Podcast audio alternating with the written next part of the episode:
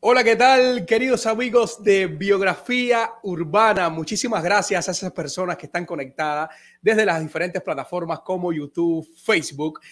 Eh, queridos amigos, les iba a decir hermanos, pero queridos amigos de todo corazón, les agradezco por eh, compartir nuestro contenido, por suscribirse a YouTube que eh, ya arribamos a más de mil suscriptores, señores. Muchísimas gracias. Ya somos mil en la familia de YouTube, dos mil y tantos en la familia de Facebook. Y hoy jueves, para celebrar, tenemos un súper invitado, un invitado de lujo, un súper actor, un invitado especial que ha participado en diferentes telenovelas como Marido en Alquiler, Dueños del Paraíso, Olvidarte Jamás, Las dos caras de Ana entre otras, y en el cine, en los últimos años lo hemos visto en producciones como La Casa Vacía, Leyendas del Exilio, El Último Balsero, Plantados, El Caballo, entre otras. Pero quería eh, poner un fragmento de eh, sus trabajos para así eh, pasear por el mundo de la carrera de este super actor. Rueda video, Iván. Cero fui yo. Un grita. Grita viva Fidel. Yo no grité, yo lo dije bajito, pero. Llévatela, Cete, llévatela. Pero un precio módico. Me encanta hacer negocios contigo, güerito. Ah, y otra cosa. No puedes estar en la calle porque me buscas un problema, ¿entiendes? Yo me tiraría de la Torre Eiffel, porque muerte más chic no hay. Entonces, ¿qué estás esperando? Bueno, el pasaje de ida, porque por desgracia con mi miserable salario no puedo cumplir su deseo. Basta de perseguirme. Atrás de mí no quiero ni a mi sombra. Para nosotros es un enorme placer recibir en nuestra plataforma Biografía Urbana Ariel Texidó. ¿Cómo estás, hermanazo? Eh, bueno, gracias, compadre. Gracias a ti, Junior. Iván, es tu productor, ¿no? Iván, aquí mi compañero de, hazañas acá en el mundo de, este, de biografía urbana. De batallas. Eh, no, a ustedes. Ahora estaba mirando las imágenes de marido en alquiler. Mira que yo me divertí con el Ro ese, compadre. La verdad. Hermano, qué personajazo ese eh, Rosario Ro. Rosario Valerio Flores se llamaba. Valerio Flores. Pero bueno, antes de llegar ahí, eh, quería agradecerte, eh, Ariel, por, por, nuevamente, ¿no? Me gusta agradecer mucho porque estas cosas eh, yo pienso que es lo que uno atrae, ¿no? cuando me comuniqué contigo desde la primera vez, no dudaste en decirme que sí. gracias por darnos la posibilidad a nosotros de, tenerte acá en Biografía Urbana. es un privilegio enorme por la gran carrera que tienes. Siempre agradezco mucho, hermano, y créeme que estamos muy contentos de tenerte acá y, poder conocer de, tu gran carrera artística. Te agradezco, le agradezco a ustedes en general, a Biografía Urbana, y ojalá pronto pueda ser físicamente, ¿verdad? Que estamos hablando claro de eso. Claro que sí, claro que sí, así es, así es. Pero le agradezco mucho y, gracias por el apoyo que le dan a, toda, a todas las personalidades en general, el arte y a todos los que entrevistan a ustedes. Es muy bueno. Así es, hermano. Hay mucho valor que mostrar. Claro que sí, claro que sí. Arielito, comenzamos, eh, comenzamos preguntándote, comenzaste desde muy temprana edad en el mundo este de la actuación, desde los siete años. Estuve indagando. Sí, bueno, yo, yo diría que tuve dos comienzos porque a los siete años, es verdad, hice un, un, teatro para televisión que, eh, que, era basado en la obra de Virgilio Piñera, Electra Garrió. Entonces, bueno, los versos los hacíamos como niños, eh, entre otro niño y yo. pero fue realmente a los 14 años, compadre, que yo que yo me metí en el grupo de Alonso eh, gracias a Katia Caso. Eh, conocí a Humberto Rodríguez y, ahí fue en el 94, 20 de septiembre del 94. Ahí fue que decidí eh, tomar esto, esto en serio, ¿no? Pero bueno, antes que eso, como dijiste, a los siete años hice cosas en televisión, después a los nueve años hice una película, Me Aquilo para Soñar. Dirigida por Ruy Guerra. Por Ruy Guerra, el mismo de la ópera de Malandro. Y, fue ahí, ya esos fueron momentos en que dije, esto, esto, me acuerdo que se lo comentaba a mi madre, ¿no? Se le dije, esto estos son momentos en que yo dije, ya, yo, yo quiero ser eh, actor. Eso es lo. Ariel, Ariel y, y, me viene como la duda, ¿no? Eh, ¿Vino esto de, de, algún familiar? ¿Cómo vino esta pasión? ¿Te fijabas en, en, en actores de la televisión? No, es muy raro porque yo no tengo alter ego. Incluso la más cercana al arte fue mi abuela que cantaba, pero en la época sabe cómo eran las cosas, ¿no? Mi bisabuelo le dijo que eso era de, otro mundo y que no podía hacerlo. Mi padre es científico, eh, eh, mi mamá eh, hizo una carrera como, como analista de sistemas, o sea, nada que ver con las artes, pero sí había afición por las artes. En mi casa se oía buena música, incluso hasta la que en esa época era ilegal Eh, mi padre tenía una buena, buena discografía, ¿no? De- de- de- y, y todas esas cosas también, como, que, como quiera que sea, influyen. Eh, mi abuela leía mucho y, y era prácticamente obligatorio leer en la casa. Entonces, sí, siempre alrededor, como quiera que sea, había un poquito de arte, ¿no? Pero no, fui, soy yo el primero en la familia. Fuiste el primero en la familia.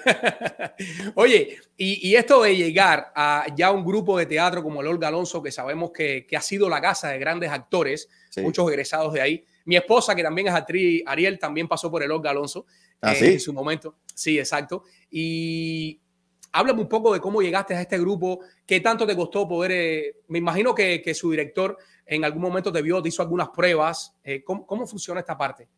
Mira, eh, nosotros teníamos de vecina a Katia Caso, es una actriz muy querida, sobre todo la generación mía, la, generación mía la recordará como la princesita, ¿no? De los cuentos infantiles.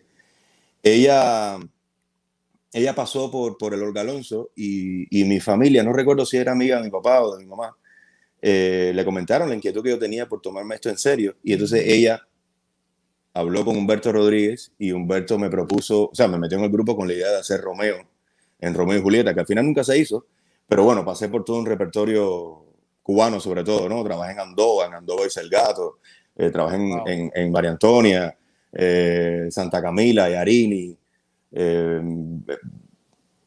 pasé por muchas cosas, ¿no? Y el, y- y el entrenamiento de él era bastante, bastante fuerte, ¿no? Además que las peñas que se hacían todos los jueves, los últimos jueves de cada mes, eh, era como para ya enfrentarse al público, ¿no? Yo salí, salí bastante preparado para enfrentarme al mundo profesional después de, do- do- de dos, cuatro años en ese grupo, ¿no? Y de ahí salté al lugar de blanco. Imagino que te, que te enfrentaste a una evaluación para buscar un nivel o, o no, no, no funcionaba en aquella época de esa manera. Sí, sí funcionaba, pero yo, yo esa parte burocrática me la pasaba un poco. pues, No, no, no, no quería o no sabía quizás cómo a quién acudir. De hecho, yo me fui del Ok. país y no, y no tengo evaluación. Ok. No, ya Pero con esa carrera todo- que tiene no, no hace falta, no hace falta evaluación ya. No, y me parece también que, que era un poco tonto porque, porque hay mucho, por lo menos en mi época, había mucho talento y, y- y esa parte de, de evaluarte C, actor C, actor B, actor No, A, ese es- eh, no- nunca lo, lo entendí, pero bueno, había que hacerlo y estaba dispuesto a hacerlo, pero nunca, Claro. no, se me dio la posibilidad. Tú sabes que los caminos a veces se abren sin discutir y, y- y esto siempre tuve tropiezos para, para, para tratar de evaluarme. ¿no? Entonces me fui siendo aficionado de Cuba en la vida real. No, eh, yo, yo, yo siempre le pregunto a los invitados, Ariel, esta parte, porque yo sufrí en carne propia, como otros amigos sufrían el tema este de la evaluación, amigos con tanto talento, eh, que no tuvieron la oportunidad de enfrentarse a, a- a ser profesionales, como supuestamente te, te hace eh, eh, aquel gobierno pasar por ese tipo de evaluación para poder hacer trabajos más y, y poder conseguir trabajos en la televisión. Yo recuerdo mis comienzos que, que asistía a casting y antes de llegar al casting, Ariel, eh, el plato fuerte era, ¿perteneces a alguna agencia? No. Ah, no, no, gracias. No, te, Sí. no te miraban. Y eso Sí. es frustrante. No, yo creo Para- que yo tuve suerte, tuve suerte porque eh, estaba con el grupo de Raúl Martín, que ya fue mi compañía profesional y, y todavía me considero de ahí, el grupo de la Luna, en La Habana. Y nunca en la vida me preguntaron, ¿eres aficionado? ¿Perteneces a una compañía? Ya todo el mundo sabía que yo pertenecía a la compañía y, y- y- y cobraba incluso como un actor profesional. Wow. Yo nunca dije nada, ellos no se dieron cuenta porque hay un relajo ahí terrible, entonces tratan de controlarlo todo, pero no pueden controlarlo. Entonces yo, pues, me colé como es profesional y gracias a Raulito Martín y después Carlos Díaz y la propia Berta Martínez, que, que también la considero mi maestra, eh, ellos obviaron eso, quizás vieron eh, las ganas que yo tenía de enfrentarme al escenario y, y- y me, lo, me lo permitieron, ¿no? Pero la verdad, no sé si fue porque me supe escapar o me hacía el bobo, que también es válido. Es válido, igual. O, o bueno, o los bobos hacían ellos, ¿no? Exacto. que también es válido. pues. Mira, esta, esta parte de acá siempre la hago un poquitito más adelante, pero no, no quiero que se me desconectes acá. Tengo, tengo varios mensajes escritos acá, Ariel. Wow, súper. Mira, por ejemplo, me escribe acá eh, una cuenta que se llama Buttercup. A mí me encantó como eh, Ro en Maridos en Alquiler. Rosario Ro en Maridos en Alquiler. Eh, eh, aquí está conectado Lilo Vilaplana. Coño, mi hermano. direct- actor, está conectado. Muchas gracias, Lilo, por estar apoyándonos acá. Dice Lilo, un actor con mucha verdad y muy profesional.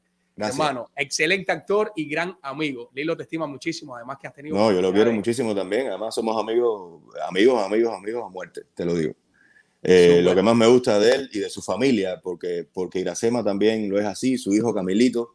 Y ya conozco un poquito menos a, a Camila porque vive en otro estado, pero todos tienen la misma, ¿cómo decirte? La misma característica. Te miran a los ojos, tanto para halagarte como para decirte que estoy en la bobería, ¿no? Entonces, yo quiero gente así a mi alrededor. Exacto, exacto. Oye, bien, Lilo es una de esas personas. Yo recuerdo un trabajo que hice con él una vez en, en, en Leyendas del Exilio, que para Ajá. mí fue una gran oportunidad de interpretar a Enrique Sinosa. Y yo recuerdo que él me dijo, bueno, dime, ¿qué? ¿Estás listo? Dígole, sí. Yo llegué con mi porte este, tú sabes, y me dijo, ¿qué es eso? No, no, no, no, ¿qué? Tienes que ser, tienes que ser más tú, tienes que ser orgánico. Ese, ese Y se trabajo mordió que el pelo, y se mordió el pelo, ¿no? tú sabes, esa característica hay que lo distingue, pero hermano, al Sí. momento, Y con la voz al así, momento- ¿qué es eso? ¿Qué es eso, chico? ¿Qué es eso? Así es, así es, así es. Pero, pero her- hermano, al momento entendí lo que me estaba pidiendo y yo estoy muy agradecido por, por haber estado en esa gran producción de Leyendas del Exilio y bajo la dirección de Lilo. Es una gran oportunidad. Y, y sé lo que Sí me lo estás es. diciendo. Sí lo es. Lilo, sí lo es. Iracema, ese gran grupo, lo máximo de verdad. Mm. Muchísimas gracias. Y hay más saludos por acá. Escribe Rosa M. Fernández. Tremendo actorazo. Por acá también eh, Ada Tejeda. Saludos para Ariel, un gran ser humano, un excelente Claro. actor. Tu evaluación familia, es tu claro que sí. mochila de vida. Mira, bello. Gracias, Adita. Espectacular. Gracias. Eh, Arielito, eh, entonces pasaste por el Olga Alonso, el Uber de Black, Teatro La Luna y el público. ¿Cuál de estas agrupaciones te dio la oportunidad de trabajar más, te dio más currículo? En cada una eh, tuviste tu tiempo o alguna resaltó más que otra en Mira, oportunidades laborales.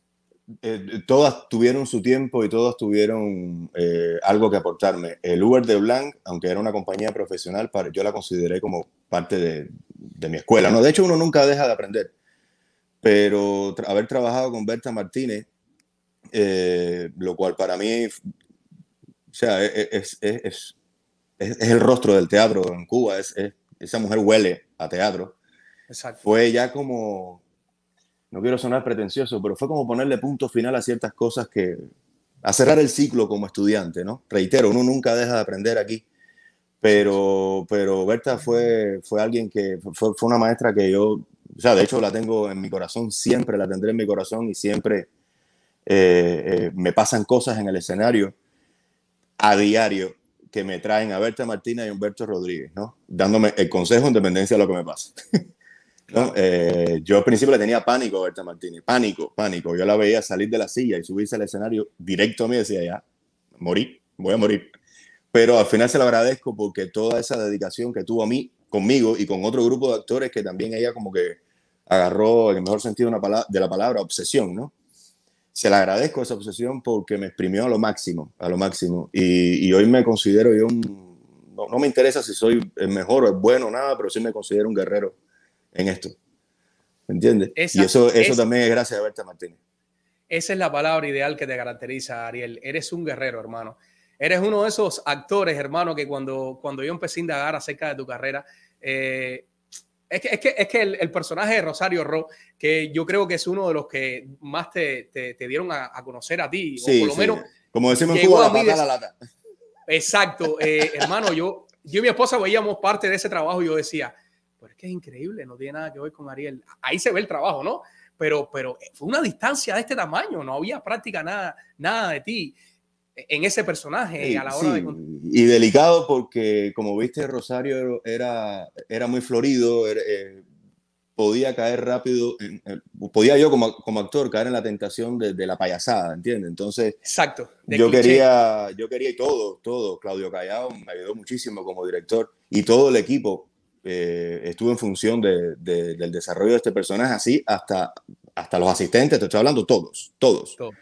Eh, de salir del set y decir, oye, eso me gustó, chicos, y esta cosa, y no sé qué, muchas, muchos consejos servían y los tomaba y los aplicaba y funcionaba. Eh, también era una, yo sabía lo que tenía en la mano, eh, quería hacer una especie de homenaje, modesto homenaje eh, a la comunidad gay, ¿entiendes? Y no, no, quería, no quería hacer una payasada, no quería eh, eh, hacer algo el, típico gay que le viene un actor a la cabeza y enseguida empieza a, partir las muñecas y entonces no, no, quería hacer algo realmente y justificar por qué era así. Gracias a Dios durante el rodaje se me dio la oportunidad de hacer escenas dentro de casa, o sea, fuera de la mansión. Entonces me, me dieron luz verde para cubanizarlo un poco. o sea, como para, para, frente a mi jefa, era más refinado, eh, cuidaba ciertos modales, era un poco más eh, diplomático, pero en mi casa, en mi zona, en mi, en, mi región, con mi sobrina, era ya un poco yo, ¿no? ¿Entiendes? O sea, pero siempre cuidé un poco, o sea, respetar un poco esa, esa delgada línea entre la, entre la payasería que te tiende a llevar un personaje tan florido como ese, o como un ciego, o como un borracho, ¿no? Eh, y, y, con mucho cuidado, ¿no? Entonces yo creo que al final tuvo muy buen resultado. Mucha gente, como decimos en Cuba, se comió el cake. sí, así es, así es. ¿Entiendes? Pasé muchas penas también porque, porque me hacían preguntas un poco eh, eh, raras en la calle. Yo trataba de decir, mira, perdóname, no soy gay. Pero al mismo tiempo eso me hizo, me hizo ganarme el respeto de, de y, con, mucho, con mucha alegría lo digo y, y, tengo eso como una gran responsabilidad de la comunidad gay, eh, sobre todo aquí en Miami, ¿no? Entonces, imagínate, eso es parte del trabajo. Y, agradezco mucho, agradezco mucho cómo le dedicaron y cómo se divirtieron y las cosas bellas que me decían, de verdad. Espectacular. Ariel, retomando un poquitito y viendo un poco atrás, eh, de las obras en las que tuviste la oportunidad de trabajar en Cuba, ¿qué obras recuerdas más, eh, que, marcó más Ariel, obras eh, en las que tuviste la oportunidad de interpretar algún personaje en estos grupos de teatro en los cuales estuviste? Así que recuerdes. Te quiero ser, quiero ser honesto. Eh, mi primer proyecto, aunque esto no, no, le quita valor a lo demás, es mi primer proyecto que dirigió en el Verde Blanco, Orieta Medina, que fue el cartero de Neruda, de Escármeta, ya fue un reto para mí porque era el protagonista y, y vamos, llevaba todo el peso y el ritmo de la obra. ¿no?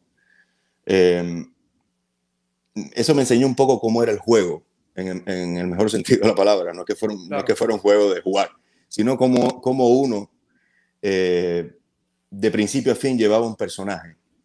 ¿no?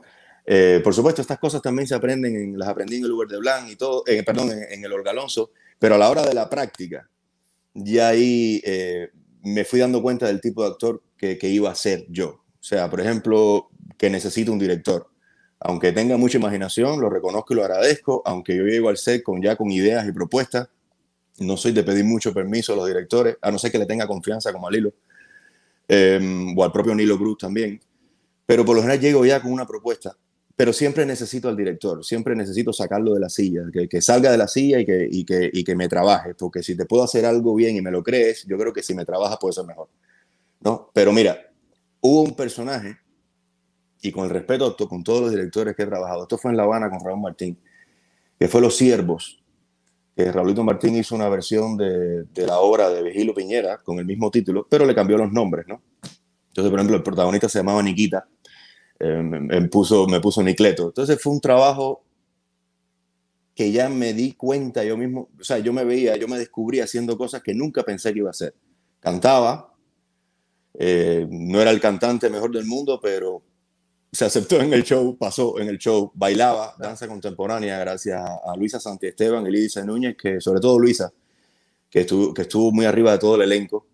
Eh, aprendí lo importante que es que un actor mínimo de, de ballet barra como entrenamiento eh, ayuda a los movimientos, ayuda a, a, a, que se, a que te veas lindo en escena y, a que no haya movimientos parásitos ni te sientas inseguro. El, el ballet es muy, muy importante.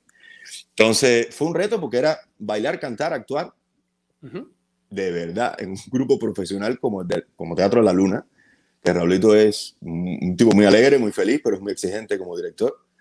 Eh, eso fue un personaje que me marcó, fue un antes y un después. ¿no? Fue, ya lo dije, esto, okay, ya sabía cómo iba a ser esto, ¿entiendes? Ya sabía lo que iba a ser enfrentarme a, a personajes en lo que sería el mundo profesional. ¿no? Ariel, entonces er, eh, te consideras eh, formado netamente en la escuela del teatro. Tú eres de formación en las tablas, 100%. Sí, sí, sí. Yo la televisión, aunque hice cositas en Cuba, la televisión la aprendí aquí. Que se lo agradezco infinitamente a mi manager, a Juan Carlos Collazo, a, a Telemundo y dentro de Telemundo a, a David Posada, eh, Aime Godínez, el mismo Claudio Callao y a todo el equipo, porque como te digo, cuando estaba haciendo Marido en Alquiler, todo el mundo, todo el, esa sensación que tú sientes que todos están esperando que tú llegues para empezar a hacer reír con el personaje. Eh, tengo mucho que agradecerles a ellos y siempre los tengo en un ladito en mi corazón, no porque la televisión realmente la aprendí. Y el cine es un lenguaje que yo creo que no domino todavía bien. Eh, lo, creo que, que, con los directores que he trabajado, muchos son amigos y otros me tienen mucha paciencia porque es un lenguaje completamente diferente, aunque eh, es similar al teatro en cuanto al trabajo director-actor, ¿no? Que es una cosa que yo extraño y a veces me molesta de la televisión, como va un ritmo y el jefe es el productor y en tanto tiempo tiene que estar este llamado hecho. A veces el director se tranca en la cabina y nada más que sale a montar, a darte ciertas acotaciones y regresa, porque hay que un, un público esperando, ¿no? Eh, pero fuera de eso he ido aprendiendo, he ido aprendiendo según se me ha ido presentando. El teatro realmente fue, es mi formación y es a donde siempre voy eh, acudir, ¿no? yo me considero actor de teatro. ¿Entiendes? Ahorita me comentabas acerca de tu familia en esta época que tú decidiste dar este paso.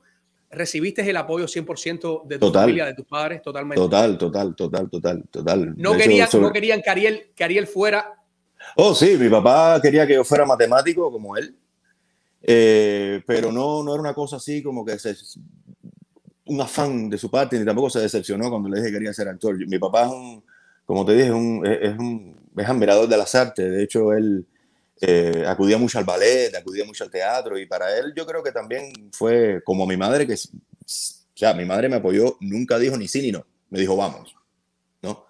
Eh, yo creo que fue una alegría para ellos, ¿no? Eh, también uno estaba, como en 99 por ahí, estaba haciendo unos locuras por la calle para sobrevivir. Entonces yo creo que el teatro me salvó, ¿no? Un poco de, agarrar otro camino.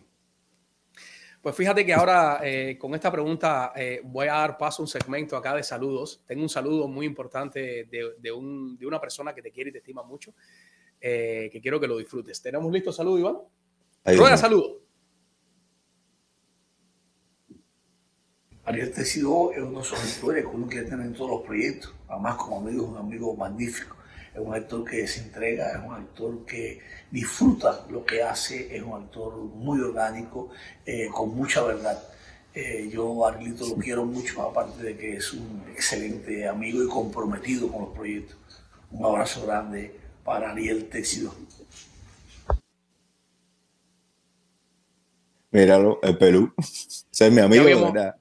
Sí, sí, yo, yo agradecido con Lilo. Eh, yo siempre, cada vez que tengo la oportunidad, yo sé que la entrevista es tuya, Ariel, pero siempre cuando hablo de Lilo, hablo con tanta pasión y tantas ganas, ¿no? Porque. No, podemos hablar de Lilo hasta que se acabe esto, si quiere.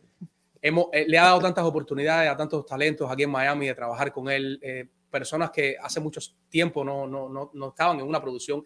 Y Lilo llegó aquí a Miami y, y ha renovado este mundo de la actuación, ha renovado los grandes proyectos, haciendo cosas diferentes de temas cubanos eh, trayéndonos a nosotros historias que no conocíamos y estamos muy agradecidos y que me haya brindado este saludo para ti. Yo lo valoro mucho, Lilo, muchísimas gracias. Cada vez que te hago una pregunta, cada vez que te pido un favor, siempre eh, me ayudas. Aquí está la cámara y siempre me corresponde. Muchísimas gracias, de verdad, de todo corazón. Gracias. No, Lilo, Lilo vino aquí a trabajar, ¿entiendes? Y eso eh, a veces a muchos les asustó, pero, pero ya la gente sabe lo que hay. Y más que nada, no, el objetivo me atrevo a decir que el objetivo de Vilaplana Film no es que sea él la única compañía que haga cosas aquí en Miami. El objetivo también es incentivar a todo aquel que, que, quiera, que pueda, eh, pues que se lance y lo haga, que empiecen a hacer producciones. De hecho, ya hay gente, no a raíz de Vilaplana Film, pero hay gente por ahí por Miami que están haciendo cosas, cortometrajes, películas, eh, con tremendo esfuerzo, con, pero con tremendas ganas. Y entonces, eh, independientemente de, la lucha en, la que nos hemos metido por, por la libertad de, de nuestro país a, a, través del cine, eh, a través del audiovisual, también incentivar a las personas a que, que, que, hagan sus sueños realidad.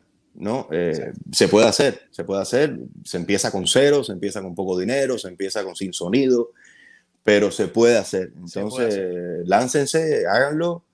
Eh, aquí tienen un actor, tienen un montón de actores en Miami dispuestos a trabajar, que están locos por dedicarse a esto 100%. Ya no esperen nada, o sea, háganlo, láncense y, cumplan sus sueños, que esto sirva de ejemplo, de verdad, se puede. Nosotros tenemos acá, Ariel, un segmento también de, carteleras que desde el día cero, eh, mi compañero Iván Salazar y yo dijimos, bueno, vamos a tratar de tener un espacio para eh, poder mostrar dónde se están presentando nuestros artistas, nuestros mm. amigos cubanos y no cubanos.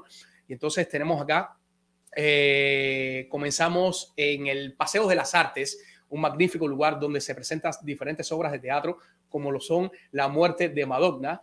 Ya no estoy para eso, que parezca un accidente. Licenciatura en OnlyFans y prohibido. Un lugar que ofrece un magnífico teatro aquí en Miami. También en Porto Alegre, Brazilian Grill. Se está presentando el 11 de julio la cantante Lady Indira desde las 6 pm. El director y guionista y dramaturgo José Eduardo Pardo estrenó también su nuevo libro Bailando con las Musas, disponible en Amazon, señora. Así que corriendo para allá a disfrutar de esta edición. Y este viernes 9 de julio en Añejo Restaurante El Bar se presenta el actor Mijail Murkai con el show Hagamos un trío. Esto va a ser a las 10 pm. Así que, señores, no hay motivos para quedarse en casa, para no salir a disfrutar de, este, de esta gran arte que se ofrece aquí en Miami por nuestros artistas cubanos, venezolanos, puertorriqueños, de todas partes del mundo, porque este Miami es un, es un lugar que acoge de todos los lugares. Así que a disfrutar y apoyar el talento de eh, los artistas que le brindan ustedes. Y más ahora que se acabó el tema del coronavirus, ya prácticamente estamos en las calles, ahorita Ariel y yo hablábamos del tema ese, que, que ya todo está volviendo a la normalidad para poder hacer las entrevistas personalmente, poder disfrutar del teatro. Eh, en nuestros teatros, como realmente uno sabe hacerlo. Y como tiene que ser, como tiene que como ser. Tiene que ser. Como tiene que ser. Quiero aprovechar y mandarle un saludo a Micha, mi Jaime Mukai. Eh, le deseo mucha mierda en su show y, nos vemos ahí. nos vemos así mismo es. Así mismo es. Arielito, ¿en qué año saliste de Cuba y mediante qué vía? Mi madre se gana el sorteo, lo que llamamos allá bombo. Eh, salí el 20 de abril del 2005 y pasamos por Miami, ¿no? A hacer unos papeleos, que sé yo, de buena primera nos vimos en Buffalo, New York. Eh, que aunque tengo buenos recuerdos de ahí, al principio fue horrible, porque otro clima, otra, otra ciudad, otra costumbre, otra arquitectura, otras personas, otro todo, ¿no? Es como, es como nacer de nuevo. Eh, eso fue 2005, 20 de abril de 2005. Eh, llegamos aquí gracias a mi madre. Un día llego yo de un ensayo que se estaba montando la loca de Chayot en La Habana por Carlos Díaz, que no pude terminar la obra.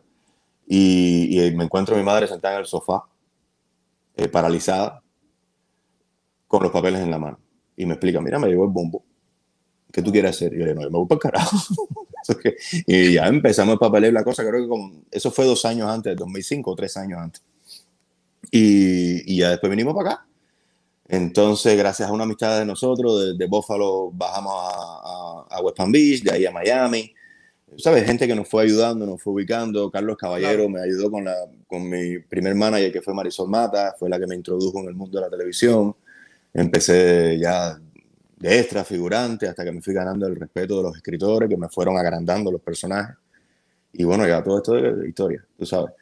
Pero siempre es importante que me preguntes eso, porque siempre hay gente que cuando uno llega, a veces uno está ciego, no se da cuenta, pero siempre hay gente que está dispuesta a darte la mano a cambio de nada. ¿Entiendes? Entonces, pues hay un, yo tengo un listado de gente en mi mente que, que, que, le agradezco todo, sobre todo Jacqueline, que fue la, la persona que me, me, me, puso la posibilidad de manejar en este país. Me dio un lugar, saqué la licencia. La prima de Jacqueline, que me regaló un carro, bro, un carro regalado. Mira eso. Eso fue 2006, creo, 2007. Eh, a todos ellos, a todos ellos los tengo en mente y, y, todos ellos son más que cómplices responsables de que yo haya podido, de que yo esté donde estoy, ¿no? Exacto.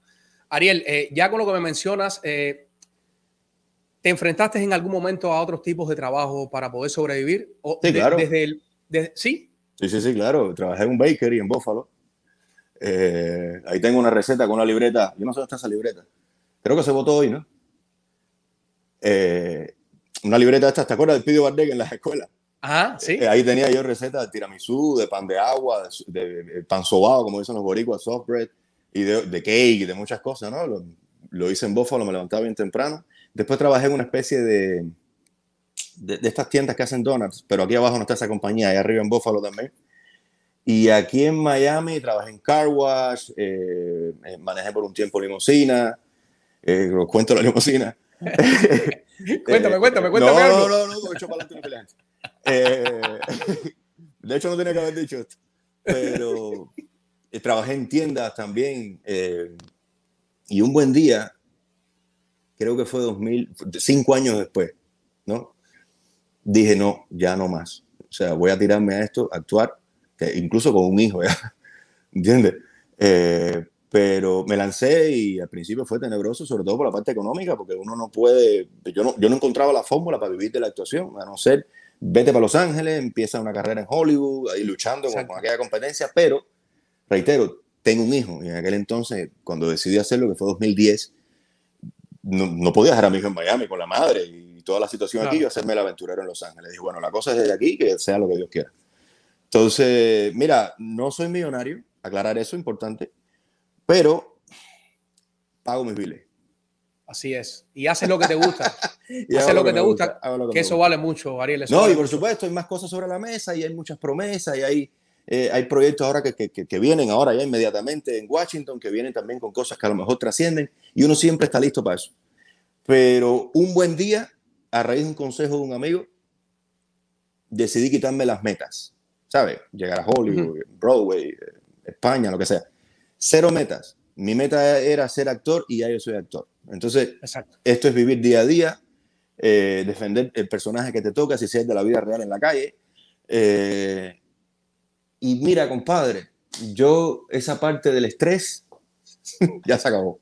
Ya se acabó. ¿Sabes? Yo Sí, no, hay- no, no, no tengo nada que demostrarle a nadie, Claro. a- salvo a mí mismo. Y creo que cuando me demuestro las cosas a mí mismo, mejor dicho, cuando actúo para mí mismo, desde el director hasta el público lo disfruta. Así es. ¿Entiendes? Entonces me quité lo de la competencia, me quité lo de ser mejor que, lo de llegar primero que, este se hizo, llegó después que yo y míralo donde está, ese tipo de cosas, al final lo que hacen es envenenarte Envenenar. y, y no disfrutas tu proceso, que es el tuyo, que es el que te toca. ¿Entiendes? Estás viviendo vidas ajenas, no vives la tuya. Exactamente, exactamente, no, y terminas viviendo una vida ajena, no puedes terminar amando a los demás, no puedes ser amigo de nadie, no puedes tener ni siquiera ama- amar a tu familia ni tener una relación, ¿entiendes? Eh, Me refiero a conyugal. Sí, sí, claro, eh, claro. eh, eh, mira, compadre, mi, mayor competencia es conmigo mismo y lo hago de la manera más divertida posible. No me Eso es interesa llegar primero ni ser el mejor, lo que me interesa es que mi trabajo, tanto en teatro, cine, televisión, sea lo mejor posible Lo y mejor. lo doy todo. ¿Entiendes? Lo doy todo. No, no, me importa que sea un protagonista, si es un personaje de reparto, si es secundario, lo doy todo. Oye, siempre, siempre ha habido un, un- un pequeño tabú con, el- con ese tema de, de- de que si tú eres actor o eres cantante y no estás en Hollywood o no estás Mm. en Telemundo o en Televisa, eh, ah, entonces no, no. Oye, tú eres actor, siempre te vas a morir siendo actor. Tú te vas a morir Sí, sí. siendo cantante. Eso, Esa es tu eso profesión. como dice mi amigo Taola, hay que joderse. Ah, así mismo es, hay que joderse. Yo, yo realmente soy actor y, y me han preguntado muchas veces, y, ¿te gusta más el cine, la televisión, el teatro? Vamos, te quité la pregunta. Y la verdad es que me gustan los tres. Disfrutar, disfrutar, disfruto mucho el teatro porque es mi casa, ¿entiendes? Exacto. Es donde me formé. Pero me da lo mismo trabajar en, en Los Ángeles que en España, que en Angola. Si hay un buen guion, hay un presupuesto, yo hago proyectos. Ahora que estás hablando de, de, de, de, de estas eh, tres lugares diferentes como lo son el teatro, el cine y la televisión, eh, aprovecho y te pregunto, a la hora de, de- de crear un personaje, toda esta historia que tú le creas a, este personaje, ¿utilizas la misma manera tanto el cine como la televisión como el teatro? Sí y no, porque, eh, por ejemplo, el cine y la televisión se graban, eh, uno se adapta a las locaciones a veces, eh, entonces tienes que grabar, por ejemplo, o, a la temperatura del día o el día, si es día o es noche. Por ejemplo, a veces uno graba, uno como, o sea, los productores deciden hacer todo en una misma locación, no importa que pase la época, no importa que el personaje envejezca o no, pero se hace todo en una misma locación para poder entregar esa locación y dedicarse a otras cosas. Entonces, el proceso de estudio es diferente. Yo, en esos casos, sobre todo en el cine, me pierdo que no tienes idea. no tienes la menor idea. Eh, eh, trato, tratar de tener la, la, la, la temperatura, la estructura de- del personaje cuando empiezas a grabar en el último capítulo, después sigues toda una secuencia que va a la mitad del- de, de la serie o de la película y que luego grabas los primeros capítulos, hay que estar muy consciente. Entonces el estudio ahí es un poquito diferente.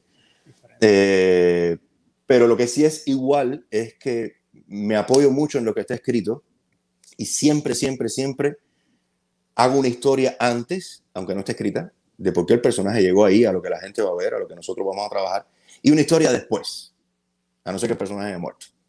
O sea, esas cosas de, para mí es el A, mi A, B y C, ¿no? A es lo que yo trato de justificar por qué el tipo está aquí, el B es lo que está escrito, ¿entiendes? Y luego el C es eh, para dónde iría este personaje después de todo lo que pasó, en caso de que no muera, reitero. Que, ¿Para dónde iría después de todo lo que pasó? Entonces, em, por eso te digo sí y no. Mi método de estudiar sigue siendo el mismo.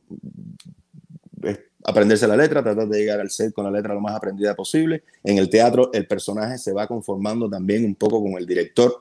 Tú te llevas una idea, la llevas la propuesta, la haces eh, en escena, en, el escenario, pero viene el director con su propuesta y ahí se cocina algo, ¿entiendes? Eh, en el cine, el director se puede tomar esa licencia, te la puedes tomar tú también, vas con una idea, a veces le gusta, pero quiere esto, o no le gusta, vamos a trabajar por aquí, ¿no? Ya en televisión, como te digo, es un mercado donde se tiene que respetar y no se puede criticar. Eh, eh, ya, ya la maquinaria es otra, entonces trato siempre de que la propuesta, esto es bastante difícil, ¿no? Pero trato siempre de que la propuesta vaya acorde al pentagrama, por decirlo de alguna manera, que, que, plantea eh, los guionistas, ¿no? No irme un poco más allá de eso, ¿no? Entonces sí, esas son las diferencias, pero a la hora de estudiar en casa es básicamente lo mismo. O sea, de los textos, búscale cosas, por qué él hace esto, para dónde va, eh, cuáles son los subtextos, trabajo mucho con los subtextos. Eh, la mayoría de las personas en la vida real te dicen cosas, pero adentro tienen un montón de cosas que te llevan a decir lo que estás diciendo. Pues eso eh, lo trabajo mucho. A veces muchos se ríen de mí en el mejor sentido, pero a veces hasta le pongo signos de acá a los personajes. ¿Entiendes? Sí, sí, sí, sí, claro que sí. Entonces, eh, eh, eh, también ayuda, también ayuda, porque ayuda, no, soy, no soy, un especialista de la astrología, por eso, pero como todo está en Internet, ayuda a, organizar, ¿no? A, poner un poco en, en orden toda, sobre todo la psicología y, el, y el, comportamiento del personaje, ¿no? Convertirlo en ser humano, prácticamente. Exacto, traerlo acá.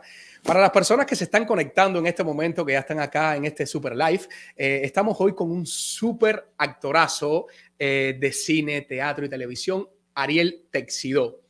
Y bueno, Ariel. Eh, ese soy yo. Ese eres tú.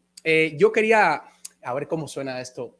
Yo quería preguntarte, a ver si te costó mucho esta onda de, de poder llegar a Telemundo manejando lo que es la onda del acento neutro. Cuéntame cómo fue esta onda de que, de que... Háblame un poco de esta parte que tenemos nosotros, tanto los cubanos, metido en la mente, Ariel.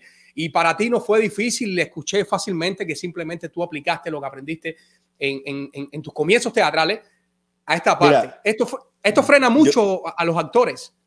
Sí, claro, lo frena, pero lo que más frena a los actores es la predisposición. Eh, yo te voy a ser honesto, yo no quiero dejar sin frijol a los profesores de acento neutro. Ok. Yo empecé a ver Discovery Channel en español. Y de hecho hacía las cosas en la casa y, escuchaba eh, el español de los eh, narradores, que es lo que es el verdadero acento neutro. A mí nunca me dijeron que tenía que hablar como mexicano. Y tampoco nunca me sentí rechazado en Telemundo por ser cubano. Sí, pero eso no quiere decir que no haya pasado. ¿eh? Eh, a muchos compañeros míos sí lo rechazaron y se sintieron rechazados por ser cubanos. Eso no es una política de Telemundo, eso es una política del productor en turno que es un estúpido, ¿entiendes? Tengo un amigo en Telemundo, creo, no, no sé si sigue trabajando ahí, pero me ayudó muchísimo, a mí y a muchos más, no solamente cubanos, dominicanos, boricuas también, que necesitamos un poco neutralizar el acento eh, y muchas otras regiones de, América, eh, que es Raúl Arrieta. ¿no? Entonces, yo me apoyé mucho en él. Eh, y todo esto que aprendí, como te decía, escuchando a Discovery Channel en español. es, este hombre me ayudó a organizar un poco más, ¿no? Sobre todo las S, la G, la J, eh, y yo nunca, nunca critiqué eso, porque si ahora de repente a mí me dicen que un productor se encapricha en que yo haga un personaje en castizo, pues tengo que hablar en castizo, tío. ¿Entiendes? No, no, no me voy a poner a quejarme ahora porque venga Almodóvar, por decirte un, alguien, y me diga, oye, te quiero a ti, pero me hace falta que hables en castizo. Ah, no, no, yo soy cubano. No, chico, tú eres actor.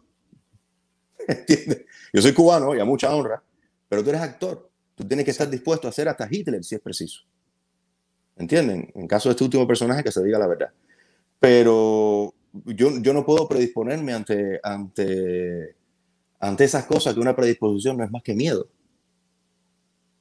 ¿Entiendes? Entonces, si, si, yo un día dije, soy actor, pues, pues ¿qué es lo que hay que hacer? Pues vamos a hacer el casting. Yo entré a Telemundo, no te puedo decir que fue difícil. Fue complicado en el sentido que tomó tiempo. Tomó tiempo porque yo empecé de extra y, y de extra hice una o dos cosas. Automáticamente pasé a hacer figuración. O sea, que son personajes que quizás tienen un nombre o no, uh -huh. pero tienen líneas. Y, y esas líneas afectan la historia. ¿Entiendes?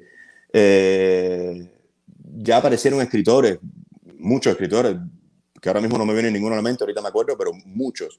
En Benevisión, sobre todo, que fue donde, perdón, empecé, que se dieron cuenta quizás de que este tipo venía entrenado. O sea, yo venía un poco entrenado de Cuba, a este tipo se le puede dar más, más, más peso al personaje.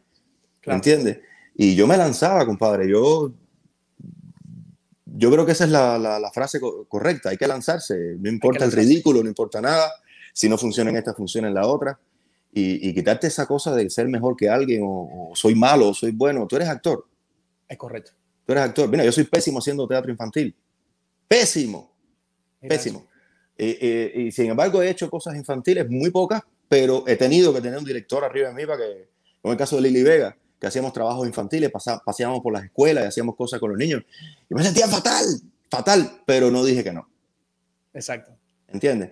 Entonces, eh, yo creo que para, para ir a tu pregunta, yo creo que el mayor defecto que hay en todo ese proceso y respetando los que hayan tenido una muy mala experiencia, que los hay, es la predisposición y no un defecto, sino el mayor problema, es, una disposición, es la predisposición. Reitero, uno es actor y tiene que actuar. Tú al militar le das un fusil y va a defender su patria sin preguntarse lo que va a pasar después, si regresa o no regresa vivo, ¿verdad? Eh, pues, pues, esa también es mi filosofía. Yo me voy a lanzar, no sé si regrese vivo o loco, ¿no? Pero yo soy actor. Así es. Y no, al y, final y... agradezco, mira, perdóname, agradezco pasar por el melodrama en televisión. Es verdad que nadie llora así, es verdad que nadie reacciona así, pero yo en medio de todo aquello traté de darle un poco de verdad. Y me lo compraron. Y después entré como todo actor de teatro. No, a mí el chicharo, el dictador, no. Tú no puedes aprenderte 30 escenas diarias, no puedes. No puedes. Exacto. Entonces vas a atrasar la producción, vas a crearle problemas hasta el manager. Entonces, para no dejar a la gente sin frijoles, usa el chicharo. Exacto. Ya domino el chicharo. Por ejemplo, si ahora a mí me llama repertorio español en Nueva York a trabajar, a sustituir un actor de hoy para mañana, ellos me ponen un chicharo. Claro. Si yo no dominara el chicharo, no pudiera hacer eso. ¿Entiendes? Entonces, uno para, tiene que estar listo para eso. Para las personas que están conectadas, Ariel, y, y, y a lo mejor no, no entienden el, el, término de chicharo, sí, el, ¿cuál es el? Es un, es un, apuntador chiquitico, le dicen chicharo porque es amarillito. Eh, y, y, tiene este tamañito así, te lo pones en el oído y en la cabina hay una persona con la línea y te va diciendo la línea de la manera más neutral posible. Neutral no como el acento, sino cero acento, cero intención, cero todo. O sea, eso hay que saberlo hacer. Eh, y entonces ya te lo da e incluso ellos tienen la capacidad de verte en pantalla y saber si estás a punto de decirlo o no decirlo. Eh, o... Hay una conexión wow. entre el apuntador eh, y, y, el actor. ¿Entiendes? Entonces, Ariel, eh, ah, es una herramienta que tienes que dominar. Por ejemplo, yo en teatro aquí llegué y le agradezco infinitamente a, a Lili Rentería. Cuando llegué, no llegué actuando. Yo, yo, yo, tuve, yo, yo hice técnico de sonido sin saber nada de sonido. Y no sé nada de sonido. Pero bueno, esa consola que me pusieron en aquel instante, ahí me la aprendí. Claro. ¿Entiendes? Y también tuve que hacer luces y también cerré y abrí telones. ¿Entiendes? Eh, eh, esto lo hice en Cuba. Hay cosas que te ayudan a entender cómo funciona todo un mecanismo atrás de ti para que tú puedas estar ahí. Exacto. ¿Entiendes? Entonces uno no puede negarse a, a, pasar por esas experiencias porque eh, no aprendes. No, toca, toca, toca. No, y, y, yo pienso también y he aprendido que todo es aquí, Ariel. Todo está en la mente. Sí, claro, la mente, la mente es muy poderosa, pero tú tienes que ser más poderoso que la mente. No, correcto, no, no, no podemos dejarnos guiar por el intelecto. Yo Exacto. creo que realmente el impulso que debemos seguir, aunque suene cliché, es el que sale del corazón. Exacto. ¿Entiendes? Que también piensa, por si no lo sabes. ¿Entiendes? Y el estómago también piensa. Y el estómago también, así mismo es. pero, pero dejando el tema de la comida, que, que yo creo que nací para comer, eh, yo creo que uno debe seguir no solamente en el teatro, en, en la vida, uno debe seguir, por muy loco o disparatado que sea, el instinto que sale del corazón. Así es. ¿Entiendes? Y dejar esto aquí, pues bueno, pues guardar cuenta, o sea, sacar cuenta, guardar información, recuerdo, aprenderse un texto, mm, tratar de apartarse un poco del intelecto, que es lo que nos llena el ego y nos afecta a fin en todo, no solo a los actores, a todo el mundo. A todo el mundo. Ariel, eh, en el 2014 fuiste nominado a, a Premios Tu Mundo, Mm. eh, mejor actor de reparto por la Sí. novela Maridos en Alquiler, con este gran personaje Rosario Ro, Valerio Flores. Eh, ¿Cómo recuerdas este momento? Muy divertido. Muy divertido desde que nos montamos la limusina hasta que nos fuimos a la fiesta. No te puedo dar mucho detalle, pero nos divertimos muchísimo, muchísimo, muchísimo. De hecho, tú sabes que es mi único premio, a ver, no es mi único premio, pero es mi primer premio, eh, en este caso mención, eh, como actor. Yo en Cuba me dieron un caricato, pero dejé el plato allá. Creo que era una mención también, tampoco era un premio, Sí. un plato de barro que lo tiene mi papá con mucho orgullo allá, pero yo Claro que sí. eh, eh, a veces por cosas que pasaron eh, ni siquiera lo recuerdo. ¿No? De, ojo, me llevo muy buenos recuerdos de mi formación como actor en Cuba, ¿eh? Y agradezco muchísimo, como te dije, a todos mis maestros, pero hay ciertas cosas que no quiero recordar. Eh, ese fue mi primer premio, mi primer reconocimiento aquí, que quedó en mención. Después creo que tengo como dos Miami Life Awards, eh, los tengo por ahí. Y ya, pero soy un actor de poco premio. ¿eh?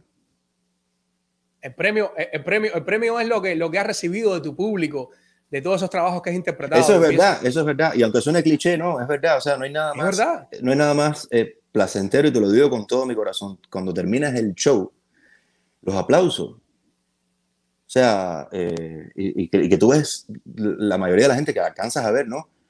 Y están aplaudiendo de verdad, o sea, disfrutaron el show. Entonces tú dices, coño, trabajo terminado, trabajo hecho. Me pongo la mochila, se me olvida el personaje y voy para la casa. y voy para la casa. Wow, qué placentero, hermano. Paso por acá por el chat. eh, teníamos conectado hace un rato, está conectado el Frangio del show, eh, mi querido amigo Frangio Seche. Qué buena entrevista. Eh, así es predisponerlo, es eh, así. Así es, predisponernos es el stop, escribe Rosa María, haciendo alusión a lo que estabas diciendo ahorita. Muchas personas escribiendo la predisposición está en todas partes, el aplauso es lo mejor. Concluye diciendo esto, Rosa. Señores, qué bendición estar conversando con este super actor. Ariel, eh, has estado en estos últimos años, eh, digamos 2021 o tal vez desde el 18, Mm. en producciones como eh, La Casa Vacía, Leyendas del Exilio, El Último Balsero, Cuba 2021, Plantados y El Caballo. Ya estas producciones ya llevadas a lo que es al cine, eh, muchas de ellas contando historias totalmente diferentes, eh, historias que no conocíamos, historias eh, que han mostrado una cara diferente, la verdadera cara de- del gobierno cubano. ¿Y cómo, cómo, cómo ha venido todo esto para Ariel? ¿Conocías ya eh, las historias de esta manera, como, como tal vez tuviste la oportunidad de conocerlas ya en producciones con Lilo, de poder estar ligado?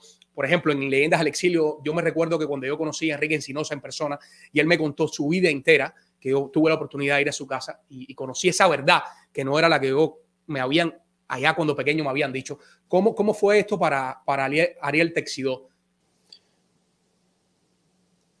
En el caso de Leyenda del Exilio, muchas de las historias, de las historias no, de los personajes que tratamos en historia, en todos los capítulos sabía que, que existían, por supuesto, pero no sabía muchos detalles ¿no? Eh, personales de cómo llegaron aquí, de todo lo que pasaron en Cuba. En el caso de Plantado no sabía nada. De hecho, no sabía ni que existían los plantados. Wow. ¿Entiendes? Eh, tanto fue así que en Plantado, y esto le pasó también a Ricardo Becerra, y me imagino que a todos, pero bueno, lo comentamos él y yo teníamos estudiando en la casa, teníamos una idea ya de lo que íbamos a llevar, a, a los ensayos, qué sé yo. Una vez nos reunimos con, lo- con los verdaderos plantados, pues todo lo que habíamos estudiado en casa no sirvió de nada. ¿Entiendes? Ya. Eh, yo le agradezco infinitamente a Lilo, y esto se lo digo como amigo, no como director, porque despertó en mí un algo, un, algo, un demonio en me- mejor sentido, que yo quería explotar ya con relación a Cuba y no sabía cómo hacerlo. ¿Entiendes? Yo no soy de tomar un arma, porque me van a matar, no voy a cumplir el objetivo. Eh, y descubrí que, eh, que, la actuación, el cine, eh, el teatro también, era, un buen, era una buena herramienta también para derrocar o, o, derrocar ese, ese régimen. ¿Me explico? Uh -huh. Sí, sí, claro. Eh, y uno de los motores impulsores que muchas cosas no, lo, no las sabía y me dio vergüenza. ¿Me explico? Me dio, me dio vergüenza eh, eh, disfrutar de la libertad de este país, de huir de también de, de, de, de sucesos represivos que, que, que, sufrí yo, que sufrí como sufrimos todos. Exacto. Sin saber de qué estaba oyendo. Tú me preguntabas, el país de mierda es. Y no es el país, el país, el país es una maravilla. El país es una maravilla. Los HP son ellos.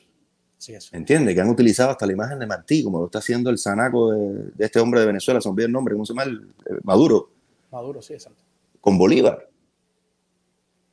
Que están utilizando esas imágenes nacionales de nuestros respectivos países para, a su favor. A beneficio de sus intereses. Y uno no sabía. Entonces yo no sabía de lo que me fui. ¿Me estás entendiendo? Por supuesto que estaba claro de, de, la, de, de la, porquería que estaba dejando de régimen, pero yo no sabía lo que estaba pasando.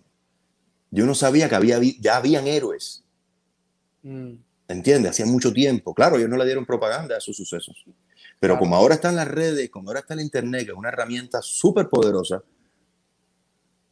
ahora uno puede transmitir esos mensajes y además enterarse de lo que está pasando en nuestro país. Así es. Y si nos metemos en el tema de nuestro país, estoy sumamente, perdónenme la palabra a todos, encojonado con todas esas organizaciones que ya no sé si que son, ONU, la OEA y todas, todas esas estupideces que no apoyan nada a nadie, a no ser, de repente, si hay una guerra civil en Cuba, ¿de verdad hay que esperar una guerra civil en Cuba para que pase algo en mi país? ¿Tenemos que matarnos unos a los otros para que pase algo, para que te, se meta un, un, un ejército? ¿O es que en Cuba no hay nada interesante, no hay petróleo, no hay un canal? Nada más que tenemos níquel, tabaco y caña. Así es. Entonces, no me vengan ningún representante de toda esa gente, no me vengan a decir que sí, que les interesa. No, si lo hubieras interesado, yo lo hubieran cambiado. Entonces, no me quiero meter en esa frecuencia simplemente porque no me has preguntado. Pero esto lo tenemos que cambiar nosotros mismos, los de aquí y los de allá. Y, y en allá. vez de criticarnos porque estamos aquí y no fuimos capaces de hacer cosas allá, y viceversa, no, no, no. Hay que ver de qué manera, con lo que tenemos nosotros aquí, los que tienen, los que están allá, lo poco que tengan, unirnos y que se acabe de acabar eso, que ya no da más. Sí es. Ya no da más. O sea, está peor que con Fidel. Peor. Nunca pensé que iba a decir eso. Sí, sí, es, sí, es una burla ya, no solamente al cubano, es una burla al mundo. Y todavía hay, que me perdone quien me quiera perdonar, sanacos sí. que apoyan el izquierdismo. Aquí mismo, en Hollywood, hay actores que apoyan eh, eh, eh, el socialismo y no saben de qué carajo están hablando. Incluso descendientes cubanos, no voy a decir nombres, apoyan el socialismo. Wow. ¿Estamos solos o no estamos solos? Aceptémoslo. Estamos solos. Tuvimos un líder, tenemos varios. No estoy, no estoy demeritando a nadie. Pero tuvimos a Payá. ¿Y qué pasó con Payá? ¿Tú crees que fue un accidente de carro de verdad? No, para nada. Por favor. ya cuando el tipo llegó al límite donde aguantó el, el, asesino que teníamos de presidente, ya lo, lo mandó a matar. Entonces hay que buscar una estrategia, una fórmula de tal manera que tengamos un líder y que no lo puedan matar. Así sea pasar escondido, así no sé. No sé, no sé, no, no tengo idea. Yo, yo no soy político ni soy estratega, soy actor. Pero, pero ¿hasta cuándo? ¿Hasta cuándo? Yo estoy feliz en mi país. Mi hijo en Estados Unidos, mi hijo nació aquí. Esta es mi segunda patria. Pero a mí me encantaría, cuando termine mi obra de teatro en Washington, D.C., montarme en un avión ir a mi casa natal en La Habana y poder ver a mi padre. ¿Entienden? Y como yo, los hay peores que tienen a toda su familia y han venido solitos. ¿Entiendes? A hacer una vida de cero. Y te menciono a alguien, Yanni Martín, por ejemplo, mi hermana, mi amiga, una gran actriz, solita, solita. ¿Entiendes? Y como ella, hay un sinfín de gente, y no solamente cubanos, compadre, que salen huyendo del socialismo. El socialismo, exacto. Pero ¿hasta cuándo? ¿Cuál es el próximo paso? ¿Apoyarnos en otra ola? Coño, Vamos a tirarle el cabo, Taola, pero apoyarnos en Ultra, apoyarnos en todos los que salen eh, eh, en- con sus herramientas. de todos. su- exacto, apoyar, apoyarnos, no, ayudarlos. Ya no pueden hacer más. Cada cual Si desde su entra- yo no conozco a Ultra, yo no, no, no tengo el placer de conocerlo, pero veo su trabajo, veo su pincha. Si Ultra entra a Cuba como un héroe, lo van a matar. Exacto. acabó el trabajo de Ultra. Ya, Ya. ¿Dónde está el gato? Así es. ¿No está el gato? Así es, así es. así Es que ni la gente habla de eso. No, no, para nada. Ya, eso pasó ya. En su ¿Entiendes? momento lo que fue. Manuel Otero Alcántara lo devolvieron hecho. No, no, no quiero decir una palabra que, que tiende, lo- Quitar, quitaron un una chip y pusieron otro. Así es. así Falta es, de así es, respeto. así es. Está mal. No es el mismo que, que, que entró. Wake up, despertemos, ¿entiendes? Entonces, me duele Cuba, no, no, vea, no solamente por lo que está pasando, sino porque estamos solos, solos. Y estamos esperando nada más que uno meta la pata para decirle comunista. Exacto. Estamos solos. Ya lo dijo Carlos Varela, que es el trovador de mi generación, no es Silvio Rodríguez, Carlos Varela. Estamos solos, en una burbuja, estamos solos. Tratando de mirar por el ojo de una aguja. Ahí buscan la canción. Así es. ¿Entiendes? Y vamos a seguir solos porque esto no le interesa a nadie. Mira, y te sigo diciendo, ya me conecté. ¿Qué carajo hacen los franceses enviando patrullas a Cuba? Porque las patrullas son peyo. Los chinos lo entiendo, pero los franceses, los reyes de la revolución, los franceses. O, o a lo mejor estoy hablando mierda, a lo mejor yo no sé nada de esto, estoy hablando una porquería, no, no sé, pero yo lo veo en televisión y a mí me encantan los carros y veo que es un peyo. ¿Qué hace un peyo en Cuba? ¿Dónde está el bloqueo? ¿Que entra un peyo? ¿Dónde está el bloqueo que entra un pollo de- made in USA? Así es. ¿Dónde está el cabrón bloqueo? Es un negocio, Ariel, es un negocio, lo que siempre hemos hablado. Hay muchas personas lucrándose a través de, de- de esta manera, de, esta, de, de todo esto que es suceso, de todo esto que ha vivido el pueblo cubano. Hay muchas personas, yo pienso que hay ganando mucho dinero, que, que no les conviene que esto, que, esto, que esto se acabe, no sé. No, por Yo no tengo que no, por supuesto que no. Hay un montón de gente, incluso en Cuba también, compadre, hay gente que está negociando Claro. ahora con, con el trapicheo del Claro. euro, el dólar. Oye, Cera, Claro. mira, váyanse para el carajo, ¿qué es eso, compadre? Hay gente que se está muriendo por eso. Hay gente que está dando, que está doblando el lomo, está doblando el lomo aquí y en otros países para poder enviar dinero para mantener el régimen. Así es. Porque el dólar que tú te gastas en, en lo que compres para tu familia se lo das al régimen. Pero claro, entiendo. El cubano tiene que comer. Mi papá quiere comer. ¿Entiendes? Eh, los padres, para seguir con el ejemplo y con todo respeto, los padres de mi amiga Yani Martín tienen que comer. Es lógico. Es logiquísimo. Yo lo entiendo. Pero ¿cuál es la solución? Es que siempre ellos van a salir ganando en este ajedrez. ¿Hasta cuándo, compadre? ¿Hasta cuándo? Nosotros los cubanos aceptémoslo. No tenemos la solución. No la tenemos. Tenemos que y buscarla. Tenemos que sentar, unirnos, aunque nos llevemos mal unos con otros. Eso no importa, el objetivo es uno. Aunque tú no quieras ser mi amigo, compadre, pero tú y yo tenemos el mismo objetivo. Sentémonos, los de aquí, los de allá, vía Zoom, vía lo que sea, cuando se pueda, como se pueda. Señales de humo, pero cuando se quiere, se puede. Así es. Aquí hay gente que está lucrando, compadre. Yo no quiero decir nombres de compañía. Yo entiendo que todos tenemos que llevar un plato de comida a la, a la mesa. Yo no quiero jugar con los frijoles de nadie. Pero están lucrando con lo que pasa en Cuba, coño. ¿Y el bloqueo? ¿Dónde está el bloqueo? ¿Qué impide el bloqueo?